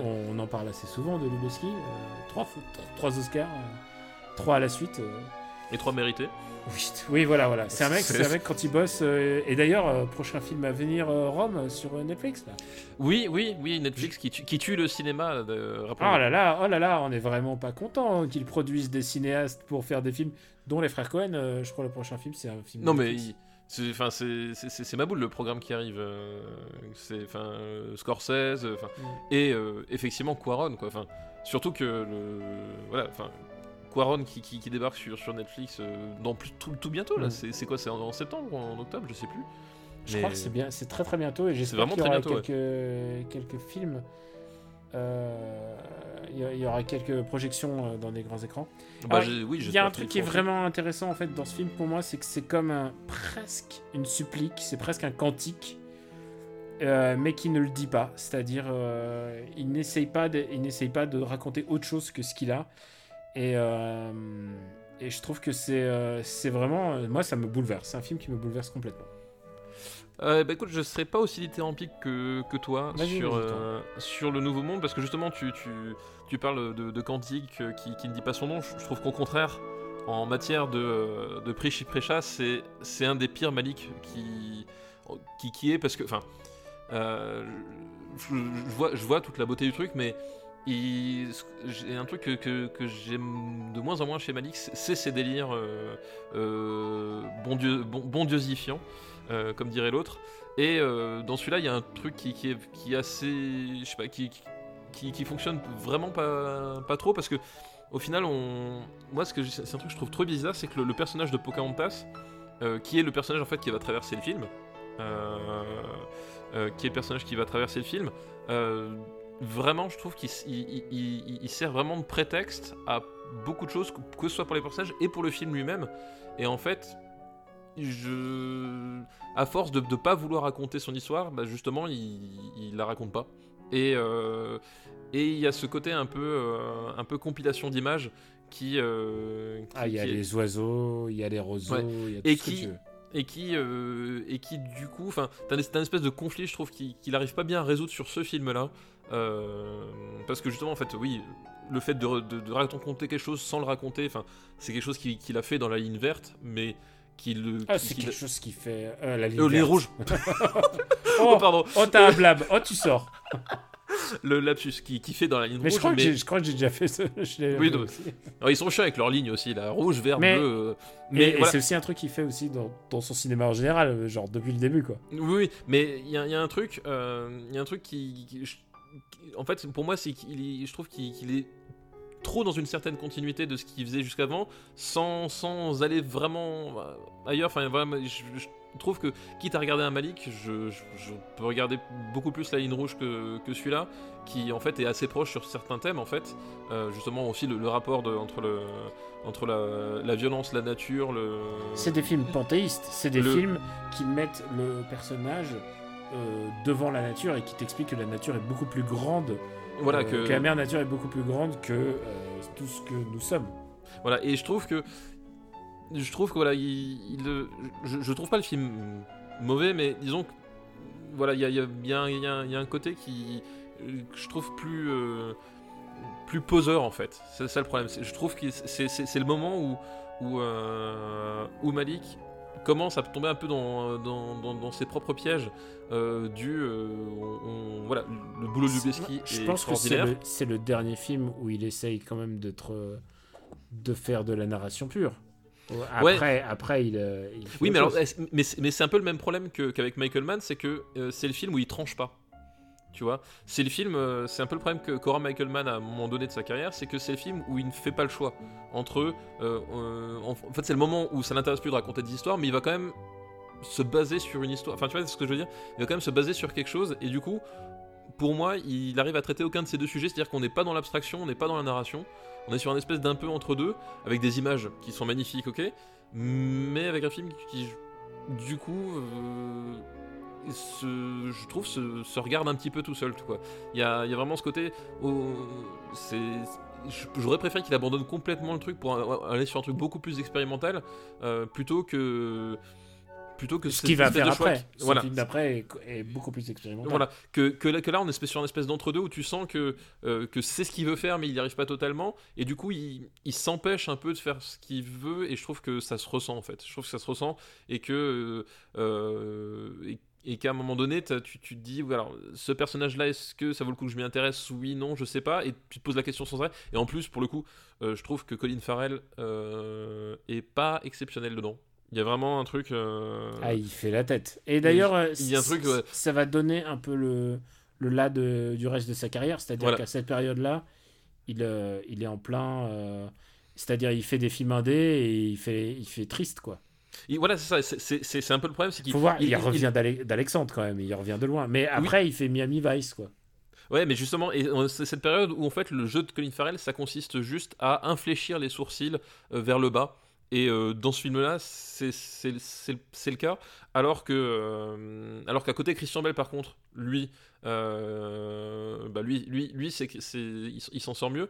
Mais voilà. Donc du coup, c'est un film que, voilà, je trouve qui, qui, qui, qui, qui casse un peu euh, de certains de ses effets un peu tout seul et qui moi a, du mal à me, à me transporter quoi. Moi, je trouve que c'est un film euh, extraordinaire. Vraiment, c'est un film qui me transporte et qui me bouleverse. Je trouve que c'est un exemple de naturalisme au cinéma. Euh, Je pense qu'il y y a vraiment un truc de complètement magique pour moi dans ce film qui me, qui me transporte. Et, et- et je suis conforté à l'idée de me dire que je suis pas quand même pas complètement tout seul parce que quand je le vois, euh, quand j'en parle aux gens, alors c'est vrai qu'il y a des gens qui rejettent Malik, il y a des gens qui acceptent comme toi, mais qui sont, qui sont très critiques de son œuvre. Moi, c'est vraiment, je pense que c'est un des plus grands films que de, de cette décennie, quoi. Moi, j'ai parti par principe de ne jamais me reposer sur, sur les gens qui m'entourent pour, euh, Oui, bien pour, sûr, pour bien savoir sûr. si j'ai raison ou pas, parce que Non, bien fait, sûr. Mais ce que je veux c'est dire, c'est- un piège. c'est que j'aurais pu. C'est un film, quand je le vois, je me dis, putain, je dois être le seul à aimer, en fait. Parce qu'il me parle tellement profondément que. Ah, euh, Moi, le, le problème que j'ai, c'est que je trouve que on- on- ça, ça fait partie de ces films de Malik où c'est un peu la caricature de Malik. Si, si, si à un moment donné, euh, dans South Park, il devait euh, se foutre de la gueule de Malik, pour moi, ce serait à travers ce, ce film-là, par exemple, qu'il pourrait le faire. Tu vois ce que je veux dire? C'est que c'est à un moment donné, c'est un peu le film qui, qui, qui, qui, qui, qui, fait qu'à un moment donné. Plus que Tree of Life. Euh, non, Tree of Life, c'est le top of the pops euh, là- là-dedans. Mais Mm. celui-là, il, il- il- celui-là, je, je trouve qu'il il fait une bonne base aussi. Oui, Tree of Life, il est, il est tellement perché avec ses, avec ses dinosaures euh, que. Je sais, Oui. il, il va, il va, il est tellement radical, il est. Oui, Je veux voilà. dire, je veux dire, les, Mais- on mais parlait là- de mais- film euh, punk, c'est le film punk du film naturaliste, quoi. mais, mais à la rigueur, Tree of Life, euh, quelque part, euh, je trouve la démarche peut-être plus intéressante Mm. euh, parce que justement, à un moment donné, Parce que ça s'est jamais fait. Parce que bah, surtout, il dit, euh, il, dit à un moment donné, allez vous faire foutre. Genre, il fait, il fait tout ton film avec Brad Pitt là, va, va- mets-le toi au cul. Voilà. Ouais, voilà. Donc, y a, y a- y a- y a ce euh, quand il le dit, c'est il met, euh, il met du bac ou du Beethoven derrière. Voilà, il met du Beethoven. derrière. Mais l'idée est un peu ça dans Tree of Life. Alors que là, on est sur un truc qui, euh, qui, a- qui ose pas aller jusque-là et qui en même temps essaie de, de- de dire oui, mais regarde, je Mais suis est-ce que c'est pas Est-ce que c'est devrait... ce film devrait pas être respecté presque comme un travail de recherche pour le Alors, il y a, a- peut-être ce côté-là, parce qu'effectivement, tu sens que ce film-là, il essaie de dire Oui, mais regardez, je suis Terrence Malick, donc je vous fais des images à Terrence Enfin, tu vois, il- voilà, c'est un peu le, le film où, il cherche. euh, et pour moi, c'est pour, pour ça que euh, je trouve qu'il est, qu'il est un peu caricatural de son style, parce que il, voilà, il- il- c'est le maillon euh, qui, qui, qui entre la première partie de sa carrière, entre, entre les Badlands et, euh, et les Tree of Life, en fait. C'est celui qui va faire le lien, et du coup, il, il pâtit un peu ben, du, Hmm. de- d'être là, quoi. Bah écoute, moi je vais te dire une, une place très très haute. Toi tu vas me dire une place plus Très très basse. Non, plus basse. Pas et très, on très va basse. essayer de trouver un, truc. Moi, pour moi, c'était, euh, je le mets, j'aurais mis huitième. Ah ouais, non. Du coup, euh, qu'est-ce que tu me proposes? Euh, moi, je t'aurais dit. Moi, je t'aurais dit. Derrière Gladiator. Oh, 67ème. Non, non, pas possible pour moi. C'est plus haut, donc. euh, À moins que tu aies dit vraiment bas pour qu'ensuite on fasse une moyenne. Euh. Alors, je te l'accorde au-dessus de Speed Racer, qui est peut-être le, le film qui a le- la, la place la plus haute euh, comparé à sa place euh, qui mériterait. Ça, je te l'accorde au-dessus bah de Speed écoute, Je vais Racer. te donner un truc logique. Euh, je vais te donner, je vais t'expliquer. euh, J'ai parlé des jump cuts. Je pense qu'il y a le film dont je vais te parler. Il y a aussi des, Des jump cuts très intéressants et bouleversants. Et comme aussi c'est un film qui a été tourné pas dans une langue euh, qui a été tourné dans une langue qui n'existe plus finalement. Enfin, je sais pas, c'est du c'est c'est c'est du c'est de la langue des Indiens d'Amérique, j'imagine. Euh, entre Brokeback Mountain et Apocalypto. Euh, ah, tu, tu tapes. euh, Ouais. Ah, parce qu'Apocalypto, c'est c'est un peu. tu ouais, vois, ouais, ouais, mais je trouve que en, en termes de film qui parle de, de, de cette peuplade, je trouve que c'est un film qui vaut Apocalypto. euh, Est-ce que tu peux me laisser, en dessous? Est-ce que tu arriveras à faire ça? Euh, bah, d'accord. Bah, tu sais, pour moi, il est suffisamment. Putain, incro- Il est tellement bas par rapport à mes, mes, mes attentes. Mais je le note dans mon calepin. Le, le fameux calepin. Ouais. Ah, putain, j'ai marqué The New World. Le nouveau monde. Ça reste une bonne place. faut- Oui, parce faut- que The New World, ça- c'est un film coréen qui n'a rien à voir. hein. Ouais. Ça- mais c'est The New World, son nom. Ça reste une bonne place. Je suis assez content. C'est un film que j'aime beaucoup, que je- que, que j'adore. Et voilà. Pour moi, c'était un top 10. Mais, euh, mais du coup, on a fait un peu le. On l'a gravé dans le marbre à sa juste valeur. Voilà, bah après, il y a parfois des, des cas comme ça où le marbre, euh, voilà. Exactement. Euh, Il y a des moments où le marbre, euh, il a déliré. Quoi. Il y a beaucoup de genre, disent Rollerball, c'est pas possible. Oh non, mais euh, qu'est-ce qu'il raconte? C'est parce que les gens ne l'ont pas vu. Ouais, voilà. C'est les gens qui vont dire Oh, leur ball, oh, les effets spéciaux, franchement. Voilà. Mm. Hop, ta gueule. Alors, on va faire le dernier film de cette liste, de cette liste des sorties scolaires. Vas-y. Attends que je la retrouve parce que je l'ai. Où est-ce que je l'ai mis ma liste des sorties scolaires? Voilà. Le dernier film de cette liste des sorties scolaires est un film typiquement de film de sortie scolaire. C'est Indigène. On n'avait pas déjà parlé d'indigène? Non, je crois pas. Attends. Ou alors. Non, on n'a jamais classé Indigène. On a... Alors, parce qu'on a, a déjà été- parlé, on On a déjà classé. parlé parce que sans doute tu en as dit du mal. Oui, je pense que c'est. Je, je, je- à à mon avis, j'en ai pas parlé pour dire du bien. Donc, euh, oui, forcément, si j'en ai parlé, c'est pour dire du mal. Donc, Alors- ça vous divulgage un petit peu ce que, ce que j'en pense. Alors attention. euh, Mais oui, tu as raison, c'est le film de, de, de sortie scolaire. euh, de sortie scolaire. C'est un film de Rachid Boucharem. Euh, Il y a juste un, un truc à dire, c'est qu'on parle vraiment du film et pas, et pas de sa portée historique. Et c'est ça que- dont tu vas parler, Alors, je pense. C'est. Voilà, exactement. C'est un peu le, le, le, le, problème euh, qu'on peut rencontrer à certains moments. Euh, bah, c'est un peu le, le, le, le, le- le- le- comment dire, le, syndrome qu'on va appeler mm, sans doute à partir du mois de février. Je, je me projette, mais je pense que ça va être ça. Le syndrome Black Panther. Euh, puisque t'es pas, pas sans savoir que les Oscars vont ont créé une catégorie spéciale euh, film, euh, film grand public ou je sais, je sais plus comment Comme ils la appellent ça. Comme, pour voilà. copier les Français. et on, s- on- on sait parfaitement que s'ils ont fait ça, c'est pour faire plaisir à Disney, pour qu'ils puissent caser Black Panther et que Black- Panther euh, reparte avec un Oscar qui soit autre chose que l'Oscar du meilleur, euh, du meilleur déguisement, du meilleur maquillage ou un truc comme ça. C'est le titre et, de l'épisode euh, précédent. Et oui, c'est pour ça du coup. Euh, et typiquement Black Panther, c'est un film que je trouve correct, mais euh, qui est pas non plus ouf et qui est, qui est moins important que ce qu'il a apporté à la société, c'est-à-dire euh, une reconnaissance, une reconnaissance d'une partie de la population non négligeable qui était jusque-là au contraire ben, passée sous silence. Et Donc, puis surtout un enthousiasme, Panther, oui. un enthousiasme populaire. voilà. Si tu permets d'ajouter avant que tu Bah- continues, on retrouve exactement le phénomène euh, avec un film qui vient de sortir aux États-Unis que j'ai vu euh, au Kenya, figure-toi, qui s'appelle Crazy, euh, Crazy Rich Asians et qui est Oui, le premier aussi, film hollywoodien depuis 40 ans ou 30 ans ou 40 ans avec que des asiatiques. J'ai pas vu Crazy Rich Asian. Voilà. C'est Donc- clairement des films qui sont plus importants que peut-être le, le- que le contenu même du film. Si, si je résume ce que tu dis. Voilà. Voilà, mais c'est ça l'idée, c'est que c'est un certain marqueur parce que du coup maintenant, enfin avec Black Panther, c'est- parce que pour le coup j'ai vu le film donc, je- enfin voilà, c'est on peut dire bah du coup les, les Afro-Américains ont leur euh, leur blockbuster, un- leur blockbuster boursouflé à eux, ou euh, youpi hurrah. Donc c'est un peu ça, le- c'est un peu ça l'idée. En, Ouais, en soi le, film, il- C'est c'est bien. C'est bien que je- qui, non mais euh, c'est bien, ouais. c'est bien, mais c'est mais c'est- mais c'est pour dire c'est pour dire que dans l'absolu le, le film lui-même est pas non plus si extraordinaire que ça. Euh, en termes cinématographiques, faut quand même relativiser. On reste dans une espèce de, de, de zone de confort euh, Marvel euh, qui, qui, fait que c'est, ça passe, mais voilà, c'est pas non plus du, du, très grand film. Mais du coup, on, enfin, on, on, a, on a apporté le, le, le, ce blockbuster, enfin ce type de blockbuster avec ce type de budget à une catégorie de population qui jusque-là était complètement invisible, complètement invisible. Et le fait est qu'en plus, pour le coup, Black Panther a, a, a plus que cartonné. Enfin, ça a été un, bah, un raz de marée en termes de, euh, en termes d'entrée. Ils se sont dit Donc, euh, pendant voilà. Avengers Infinity War, ils se sont dit merde, on a déconné. Oups, oups, voilà. Oups, ah, le, le, mec qui apparaît 3 minutes dans le film, là, tu. Voilà, c'est ça, le mec qui apparaît 3 minutes dans le film, finalement, il nous a rapporté 1,5 milliard, euh, on aurait peut-être dû réfléchir deux fois.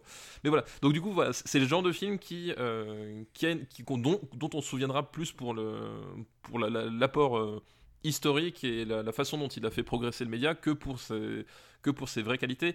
Et c'est un peu le cas d'Indigène, parce que Indigène, le mérite de ce film c'est de, porter au cinéma euh, des histoires de personnages qui étaient jusque-là invisibles, c'est-à-dire euh, ben, tout simplement les, euh, les soldats qui venaient des, colonies et qui venaient mourir euh, sur, euh, sur nos terres pour notre pays et qui euh, en fait ont, pour la plupart ont été oubliés des livres d'histoire et, des, et de, la, de la conscience commune en fait. Et, et c'est ça qu'essaye de, de, de, faire Indigène, c'est-à-dire de réhabiliter finalement ces soldats-là qui se battaient de, avec la, la, qui se battaient comme les autres et qui, euh, et qui euh, se, se, se, battaient pour une cause, pour le, pour, le, pour le drapeau, pour leurs camarades, etc. Enfin voilà, c'est à ça que sert ce film. Donc ça c'est une chose.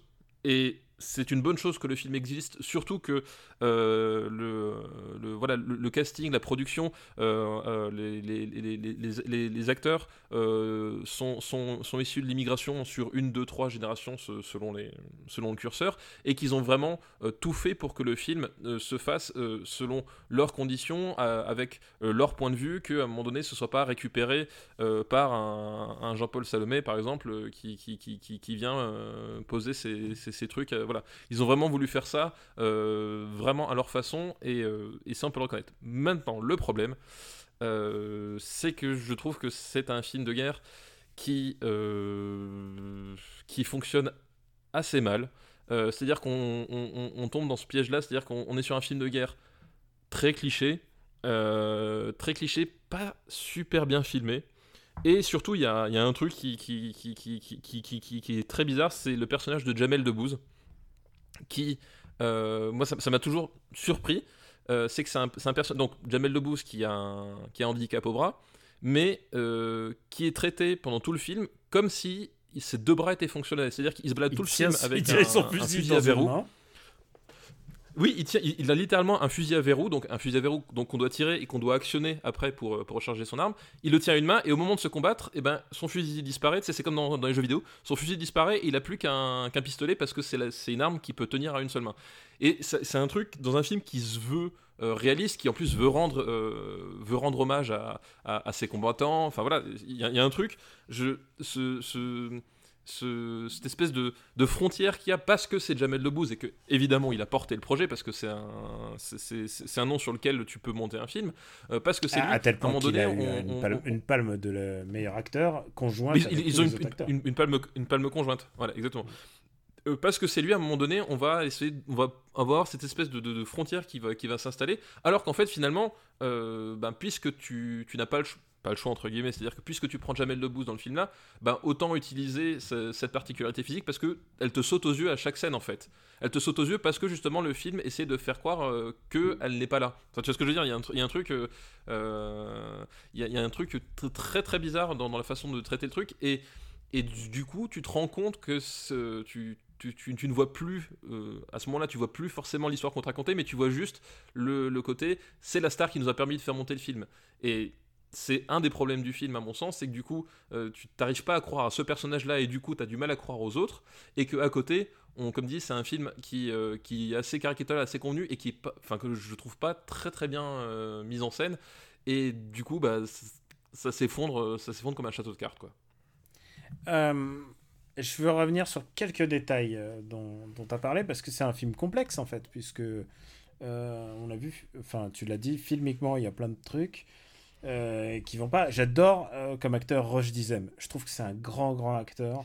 Euh, Ah oui, Roche, Di- ouais, Roche il- ouais. Il a un peu euh, une carrure à la Lino Ventura, il a, il a les traits angulaires, il est, c'est vraiment un beau gosse, c'est un bon acteur, et, et en même temps, bah, dans son rôle, c'est un sniper, c'est un sniper qui se met derrière une porte au niveau du sol, quoi.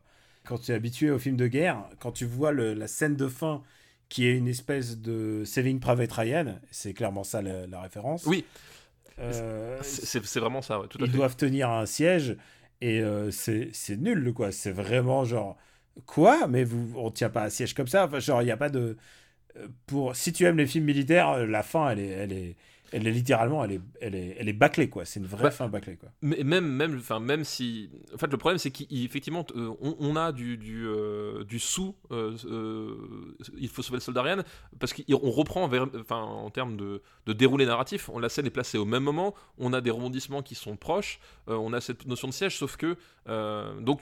L'idée, c'est que tu fais, c'est que c'est une vraie. Ils essaient de faire une vraie scène de, guerre et une vraie scène de d'action, de, de- d'action De parce que siège, c'est ouais. de, de, de siège. Et il- la tension, euh, la tension ne fonctionne pas, la scène, les scènes d'action sont confuses, et en fait, la scène, la scène, bah, elle, elle est effectivement, comme tu l'as dit, elle est nulle. Et du coup, euh, tu peux mettre toutes les bonnes intentions du monde, c'est qu'à un moment donné, tu as choisi de faire cette scène-là, tu as choisi de, de terminer ton film de cette façon-là, et qu'à un moment donné, ben, filmiquement, t'arrives pas à l'assumer, t'arrives pas à suivre, et euh, bah, le film devient ridicule parce que, effectivement, tu. tu il n'y a pas un seul, un seul instant où tu te dis pas Ah oui, mais en fait, euh, avec Tom Hanks, ça passait mieux. euh, bah ouais il y avait Avec Tom Hanks et, et Spielberg surtout. Enfin, voilà. plus, je- plus plus de cinéma quoi enfin c'est Voilà, exactement. Et tu sais quoi Il y a aussi un truc qui me paraît important, c'est qu'il y a plein de gens qui me disent quand est-ce que. Enfin, euh, c'est une conversation que j'ai déjà eue il n'y a pas si longtemps, qui, qui me disent euh, quand est-ce que le cinéma. Finalement, le cinéma, ça vaut rien parce que le cinéma, ça s'arrête. Le cinéma, c'est de l'entertainment ou c'est de la, un docu, mais le cinéma ne change pas la vie.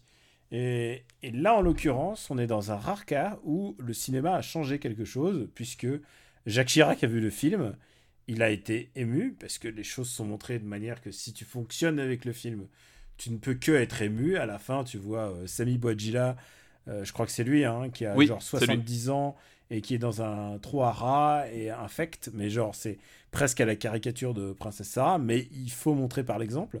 Et du coup, ça, ça a touché Chirac et euh, le, à l'époque Chirac, président de la République, a euh, fait. Alors, je ne sais pas si ça a été fait, mais c'est ce qui, je, je crois l'avoir lu dans les journaux à l'époque.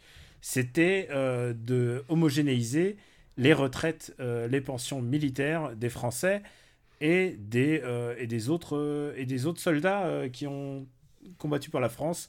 Je pense aux, Algériens, aux Maliens, enfin tu vois, tout. tout- Oui, l'idée, l'idée, c'était que comme tout le monde a combattu, a combattu sous le drapeau français, les que, Sénégalais. euh, voilà, qu'à un moment donné, il fallait euh, euh, faire un plancher, enfin, que tout le monde soit traité de la même voilà, façon. Quoi. qu'il y a une vraie cas d'inégalité de traitement. Et donc, on est dans un cas d'un film qu'on n'aime pas trop, quoi, et jamais j'aurais pas envie de le revoir, mais qui a clairement changé la vie. Voilà, alors voilà, exactement, c'est un, peu- un peu le dilemme. Et d'ailleurs, en fait, d'un point de vue cinématographique pur, la suite de la, de la carrière de Rachid Boucharef, euh, Bouchareb, pardon, euh, est du même tonneau. Enfin, je, je sais pas si tu as vu Hors la loi, euh, qui est en fait Borsalino avec Jamel Debbouze et, euh, et Sami Bouajila, Euh, alors, on verra quand ça sera les années 2010. mais qui globalement souffrait des mêmes problèmes. C'est comme quand, euh, quand Roger Hanin faisait euh, Le Grand Pardon alors que tu avais le parrain, tu vois. Et, euh, Et il réalise euh, une comédie qui s'appelle Le flic de Belleville euh, bientôt avec Omar Sy. Avec Omar Sy, ouais, tout, euh, tout à fait. Donc euh, voilà, on, on est, on est sur, sur, sur ce cas-là où, où clairement le, le, ce film-là hum, euh, mérite d'exister. Enfin bon, dans l'absolu, tout film mérite de, Tout film mérite d'exister. d'exister, bien Voilà. sûr. et- Enfin, sauf, sauf le très très bas de notre classement. Sauf, sauf la ligne verte quand on s'appelle Daniel Andreev, voilà. Mais sinon, en dehors de ça, non mais euh, oui, ce film-là a été nécessaire. Après, c'est pour tout, pour toutes les raisons qu'on a dit. Après, c'est dommage que ce soit ce film-là qui, qui ait permis cette prise de conscience. Euh, voilà, c'est juste dommage que finalement, euh, euh, ce soit pas un bon film, quoi. Voilà, c'est ce dilemme-là, et c'est ce dilemme-là par lequel, ce prisme par lequel on doit aussi juger Black Panther ou Crazy, Crazy Rich Asians, c'est que c'est des films qui sont plus importants et qui portent un poids trop, parfois trop lourd sur leurs épaules. Et je pense à Crazy Rich Asians, qui est juste une rom-com et qui, je l'ai vu donc il y a pas si longtemps, qui est juste une rom-com quoi. Mais du coup, euh, bah, c'est aussi un film important parce qu'il y a beaucoup de, de gens asiatiques qui s'y retrouvent et qui attendent quelque chose, qui, euh, qui espèrent aussi de la machine hollywoodienne de leur donner quelque chose. Et croyez-moi un truc, c'est que si Hollywood sent qu'il va, il y a de l'argent à se faire, ils vont en faire plein. hein. Oui, oui, l'argent, l'argent n'a pas d'odeur, n'a pas de couleur en fait. hein, Ça y est, voilà. euh, comme on dit aux États-Unis, cash is king. hein. Voilà, exactement.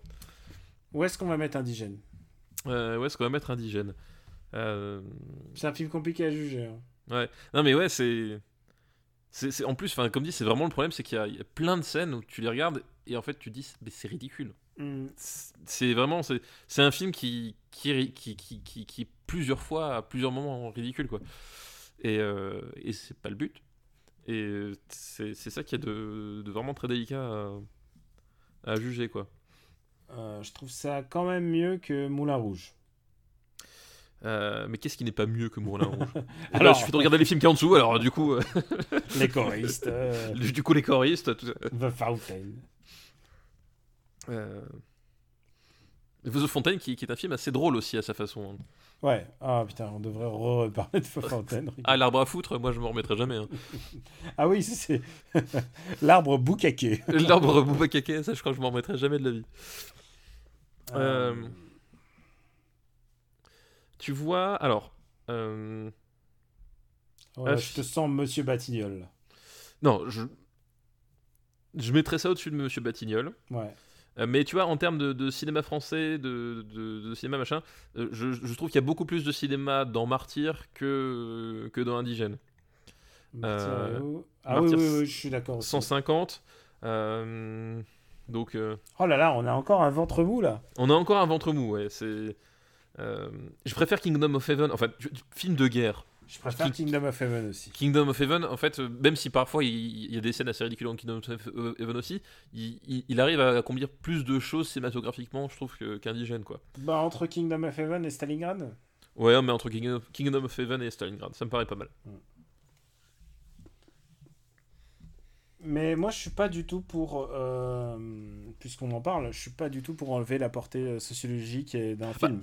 Tu, tu- tu ne peux pas, enfin, je veux dire, tu, tu peux faire. euh, Si tu dis, euh, je fais que le cinéma, il y a que le cinéma qui compte, tu te trompes parce que c'est pas comme ça que c'est pas comme ça que les films sont faits quoi. Ils doivent, Oui, s'ils marquent les gens, il faut en tenir compte quoi. Oui, puis surtout, c'est comme tous les gens qui, qui, qui, qui, qui râlent Ah oui, mais on veut pas de politique dans, dans, dans notre film, dans notre jeu vidéo, dans notre série. Mais non, il y en a forcément d'une manière ou d'une autre. C'est, je veux dire, c'est à partir du moment où tu portes un regard sur la société dans laquelle tu vis ou sur une certaine société, forcément, tu as un point de vue qui, qui s'inscrit euh, dans la politique au sens euh, organisation de la cité. Enfin, je veux dire, voilà, c'est, c'est, c'est- c'est le principe de base. Donc, tu ne peux pas séparer les deux. Et le fait est que ce film-là a quand même un, un aura qui, qui, qui, qui, qui- le dépasse, qui nous dépasse. Enfin, je veux dire, qu'on le veuille, ou- que tu le veuilles ou non, euh, tu, tu, tu, ce film-là a été important. Point. Et voilà, à partir de là, il faut essayer de trouver, euh, de, de se mettre par-dessus. Mais effectivement, ça sert à rien de dire euh, non, mais ce- ce- ce- ça n'a pas existé. Enfin, voilà. Si, ce film-là était important pour, pour certaines raisons, et ça fait partie du, ça fait partie du truc. Mm. Et mine de rien, euh, il faut quand même une- une cer- un certain courage et une certaine persévérance pour réussir à monter ce, ce projet-là. Après, ça, ça apporte ce- ces, ces- ces problèmes et que qu'on a évoqués, mais euh, voilà, il y avait, euh, il y a quand même quelque chose qui s'est passé, quoi. Et avant qu'on tu passes à ta reco, puisque c'est la fin de l'épisode, juste un bout euh, de Point César, 9 nominations, une victoire.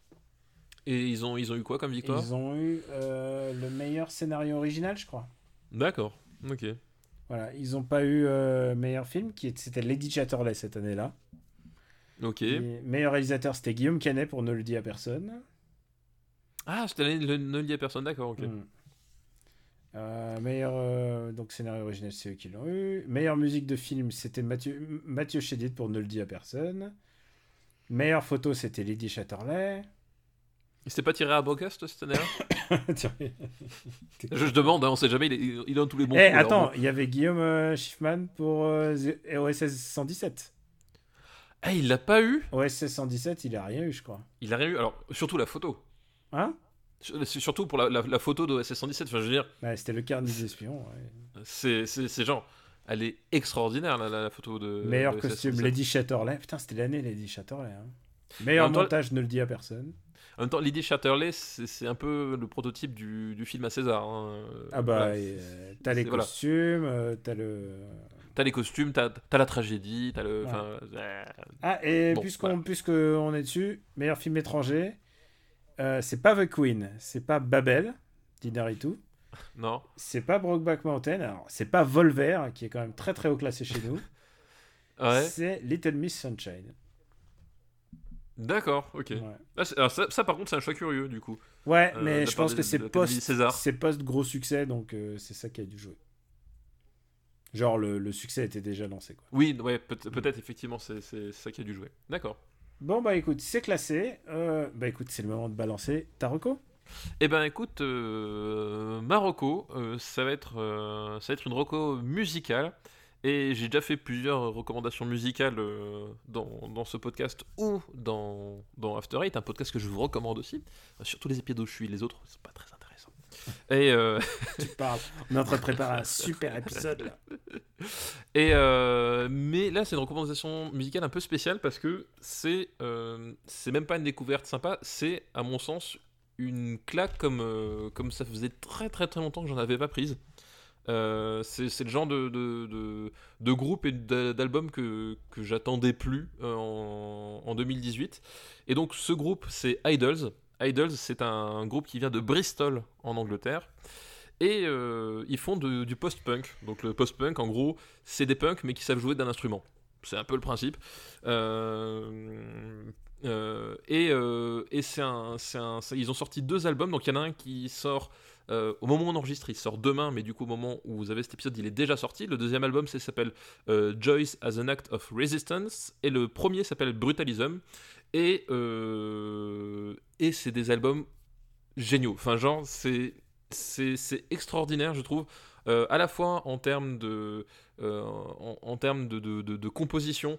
Il y a des, il y a, y a, joue, enfin. C'est du, c'est du punk, donc c'est de la, c'est de la musique énervée. Et, mais comme dit, il y a, y a une espèce de, de composante qui, euh, qui, euh, qui, est presque, qui est presque progressive par, par moment, dans le sens musique progressive. C'est-à-dire que euh, ils vont réussir à te faire un- un- une balade où le, où le, la, musique en fait est très, euh, très posée, presque, presque éthérée. Il y a un côté Joy Division dedans, mais avec un chant purement punk, c'est-à-dire avec une voix complètement déraillée, un chanteur qui, qui, qui, a sa voix pas forcément tout à fait en place, qui, euh, qui, va, euh, euh, qui va te parler de, choses qui sont euh, parfois euh, extrêmement tristes ou extrêmement atroces. Enfin, il y a un côté, euh, voilà, il y a un côté, ils ont, ils ont gardé cette énergie, c'est-à-dire que euh, ça chante l'Angleterre, euh, l'Angleterre triste du actuel, donc l'Angleterre euh, post-Brexit, l'Angleterre euh, euh, qui se qui se cherche, l'An- l'Angleterre à, l'ombre de de de de la city, euh, cette espèce de voilà, ce- cette espèce de marasme ambiant, ils vont te le chanter, donc c'est c'est vraiment, t'as vraiment ce, les tripes qui, sortent dans, dans le chant, dans les paroles, et ils vont ils vont jouer avec la musique, c'est-à-dire que ça va être des, ça va être des, il y aura des morceaux de pur punk qui sont très énervés. Et à côté tu auras des trucs qui sont euh, qui sont au contraire vachement plus joyeux ou alors sur une tonalité qui est, vraiment différente. Et et ça fonctionne super bien. Enfin c'est vraiment il y, a une alchimie qui, se crée qui est extraordinaire et vraiment je, pense que dans les dans, dans, dans, les cinq dernières années, c'est le, ces deux albums et ce groupe-là, c'est le truc le plus, le plus extraordinaire que j'ai écouté. Et, euh, et en live, il, voilà, en live, il dégage une. je n'ai pas eu les chances de, le voir directement. Ils étaient à Rock en scène, d'ailleurs, euh, je crois, il y a, il y a quelques jours. Mais j'ai, du coup, j'ai rattrapé mon retard via des, des- des vidéos qu'on peut trouver. Et euh, voilà, on retrouve cette énergie, on retrouve cette, cette vitalité et cette musicalité. Enfin, il y a vraiment un, truc, euh, euh, un truc, tous les instruments. Parfois, c'est très mini- minimaliste, mais c'est du vrai minimalisme. C'est-à-dire que euh, ils vont rechercher le, truc musical qui va faire que c'est bien. C'est pas juste simple. Enfin voilà, il y a vraiment une, vraie recherche musicale qui, accompagne la rage du punk. Et euh, voilà, c'est vraiment qu'un seul groupe à retenir de la seconde moitié des, des années 2010, à mon sens, c'est Idols, avec ces deux albums, donc je répète, euh, Brutalism et euh, Joyce as an Act of Resistance. Euh, pour ma part, bah, c'est une reco qui vient de sortir sur Switch, mais qui est déjà dispo et sur PC et sur Mac. C'est un jeu qui s'appelle Into the Breach. Est-ce que j'en ai pas déjà parlé d'ailleurs de Je celui-là ne crois pas que tu en aies parlé. C'est un jeu de stratégie, mais qui est littéralement un jeu de kaiju de stratégie. Oui, Et la stratégie en fait, Kaiju. euh, tu es une espèce d'escouade euh, dont le pilote euh, traverse le temps. Et en fait, tu dois sauver l'humanité à chaque fois. Tu te balades dans le temps et tu dois à chaque fois sauver des continuums espace-temps différents. Et tu dois lutter contre des kaiju qui envahissent euh, un petit. euh, à chaque fois, c'est un petit. C'est quoi C'est une île en fait. C'est une île, c'est 10 cases, c'est 10 cases sur 10 Ouais. cases, c'est tout petit. T'es une île avec un secteur en fait. T'as un petit secteur. C'est littéralement un blitzkrieg à chaque fois. Et c'est un petit jeu de stratégie, mais alors c'est super bien. Les musiques sont de Ben Prunty, donc euh, qui, qui touche vraiment sa bille. Et euh, on l'a on entendu sur Céleste, je crois. Et, c'est- il a- et donc c'est l'équipe de Faster Van Light qui sont habitués à faire des jeux minimalistes, mais ultra efficaces. Et c'est vraiment génial. Il euh, évidemment, on pense à, puisqu'on est cinéma, on pense à Edge of Tomorrow et Pacific Rim. Et, euh, Oui, c'est un mix un peu des deux. à tous les films de kaiju. C'est un, un très très très grand jeu. Avec très peu de moyens, on peut faire des, vraiment des choses passionnantes. Et sa sortie Switch le relance complètement. J'adore ce jeu. Voilà, euh, Into the Breach, je pense que tu, es d'accord avec moi. Ah oui, bah c'est- ça fait partie de mes, jeux de l'année. Et a un truc euh, que je trouve euh, génial dans Into the Breach, c'est que, en fait, tu l'as dit, c'est des, c'est petites cartes. Et en, fait, l'idée, c'est que tu déplaces tes, unités. Hum, dans l'absolu, c'est-à-dire que tu as, peu d'options. C'est-à-dire que, que tu peux faire que deux actions à chaque fois. Donc, il faut vraiment poser le pour et le contre. Et vraiment. Euh, ça permet en fait de, de- mettre vraiment la mécanique comme la star du, euh, jeu, c'est-à-dire que euh, tu, tu te rends compte euh, tout de suite de, de- ah merde euh, j'ai- fait tel truc j'aurais pas dû euh, c'est ça qui, qui fait que j'ai échoué. Enfin il y a un côté vraiment très pur en fait en termes de, mécanique et de lisibilité. Et ça a presque un, un côté jeu de plateau aussi dans, dans ce sens là c'est à dire que t'as as plein de jeux où t'as as tout le décorum de- des- graphismes etc et là ils, ont vraiment essayé de, propulser la mécanique avec la grille avec les déplacements avec le truc. Un, un truc très segmenté mais très précis et qui fait que du coup tu, tu, tu rentres en plein dedans et qui c'est super efficace quoi. Et je pense pas que ça aurait pu être fait en jeu plateau parce que il faut gérer justement euh, l'intelligence artificielle. Oui, bien sûr, ouais, et, évidemment. et évidemment, les, les bestioles, elles ont leur propre intelligence. Parfois, elle est complètement débile. Mais c'est ce qui est intéressant, c'est qu'on n'est pas tant obsédé par, par les tuer que par euh, Éviter les dégâts en fait. éviter les dégâts. Donc, on a parfois intérêt à pousser les bestioles, à les tirer, à les. Enfin, ça ressemble un peu à un jeu d'échecs en simplifié. Euh, C'est euh, c'est vraiment bien. C'est euh, ça coûte pas très cher. Franchement, je m'éclate à fond et la version Switch, elle est parfaite quoi. J'avais, j'étais dans une salle d'attente et je savais qu'il y avait la map et le moment où on m'a dit c'est à vous, j'étais, j'étais bien vénère. Bah oui, c'est ça. Tu, dis non, non, c'est bon, je prendrai le prochain rendez-vous. Exactement, je suis tenté.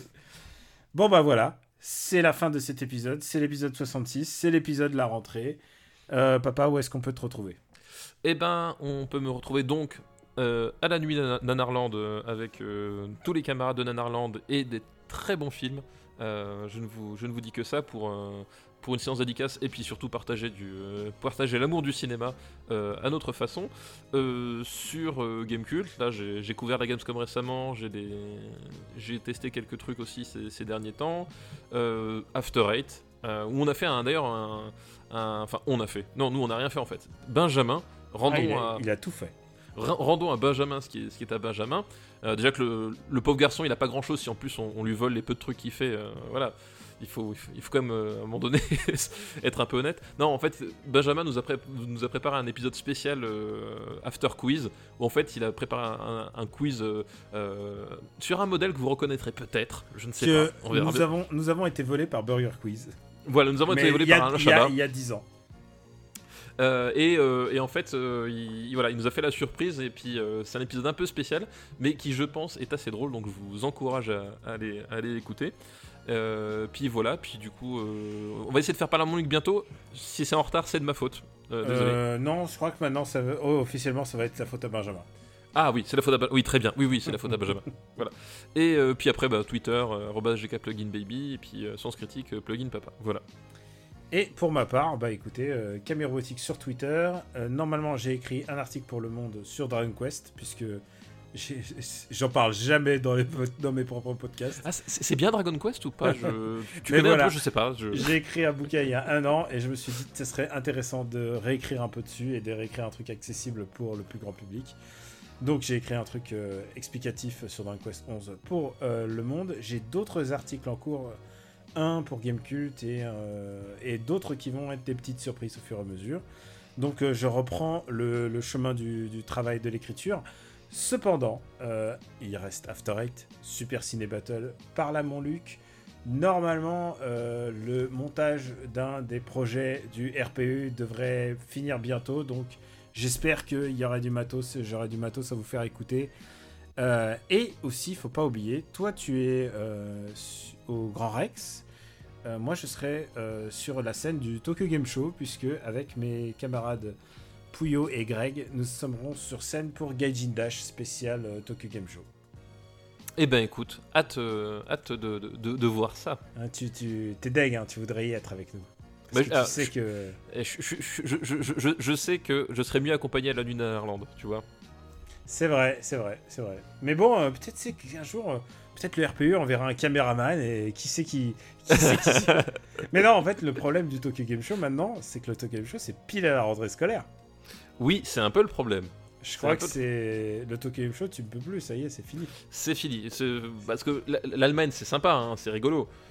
Mais bon, à choisir, tu vois, si tu me laissais le choix, vraiment. Ah ouais, je sais, je sais. Ah, tu, tu, voilà, je, je- je- si tu me laissais vraiment le choix, oui, évidemment, je vous accompagnerai au Tokyo Game- Show. Mais le problème, c'est que mon inspectrice de circonscription, que j'ai rencontrée ce matin, ne serait pas vraiment d'accord avec ça. Ah, on, on- on l'embrasse Est-ce qu'on peut dire on l'embrasse ou c'est trop familier? Euh, on, on peut dire on l'embrasse, bien sûr. D'accord, on l'embrasse. Oui, oui, tant qu'à faire. On vous remercie de votre fidélité ainsi que celle de ton inspectrice de, de je sais plus quoi. De circonscription. de circonscription. Euh, on vous rappelle que le podcast est disponible sur supercinébattle.fr où vous pourrez retrouver la master list à jour et je vais essayer de mettre les épisodes sur YouTube très très bientôt. Euh, N'hésitez pas à télécharger sur votre appli et si, si le cœur vous en dit, sur iTunes, euh, laissez, euh, laissez un commentaire, laissez 5 étoiles, ça aide au référencement. Euh, et puis, encore une dernière fois, merci aux gens qui donnent au RPU, même, même symboliquement, même, même une petite somme par mois. C'est quelque chose qui aide à bah, mettre de l'électricité dans le petit studio que j'occupe pour faire, pour faire ce podcast. Et à mettre des Voilà. barbus dans les trains aussi. Voilà, mettre des barbus dans les trains. Franchement, est-ce qu'on y gagne pas Voilà. Alors là, Manuel Valls, s'il entend le podcast, euh, c'est bon, on, on- on ferme boutique en une semaine. Voilà, le, le- nous sommes le, le podcast détesté de Manuel Valls. Si avec ça on ne cartonne pas, Très bon titre d'épisode, voilà, parfait. on vous embrasse très fort et on vous dit à très très très très bientôt. Ciao Ciao tous, merci.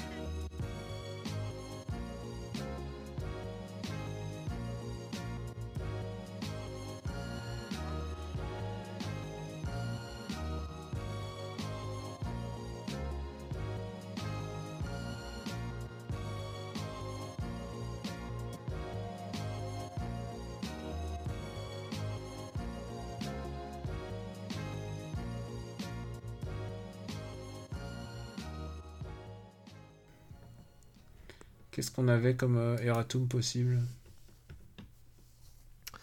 Euh, Je ne sais plus. T'as pas un erratum à faire sur la ligne verte par hasard? Toi ta gueule, t'es con. Allez, on se lance. On est parti. Tu sais que la ligne verte est sur Netflix maintenant. Euh, oui, je sais, oui, oui, oui. oui. Et bah, et tu sais qu'il paraît qu'à chaque fois que tu le, tu le mets, ton Oui. Netflix, ton compte Netflix disparaît. Il y a un bug comme ça. il, te, il, il- il se réinitialise.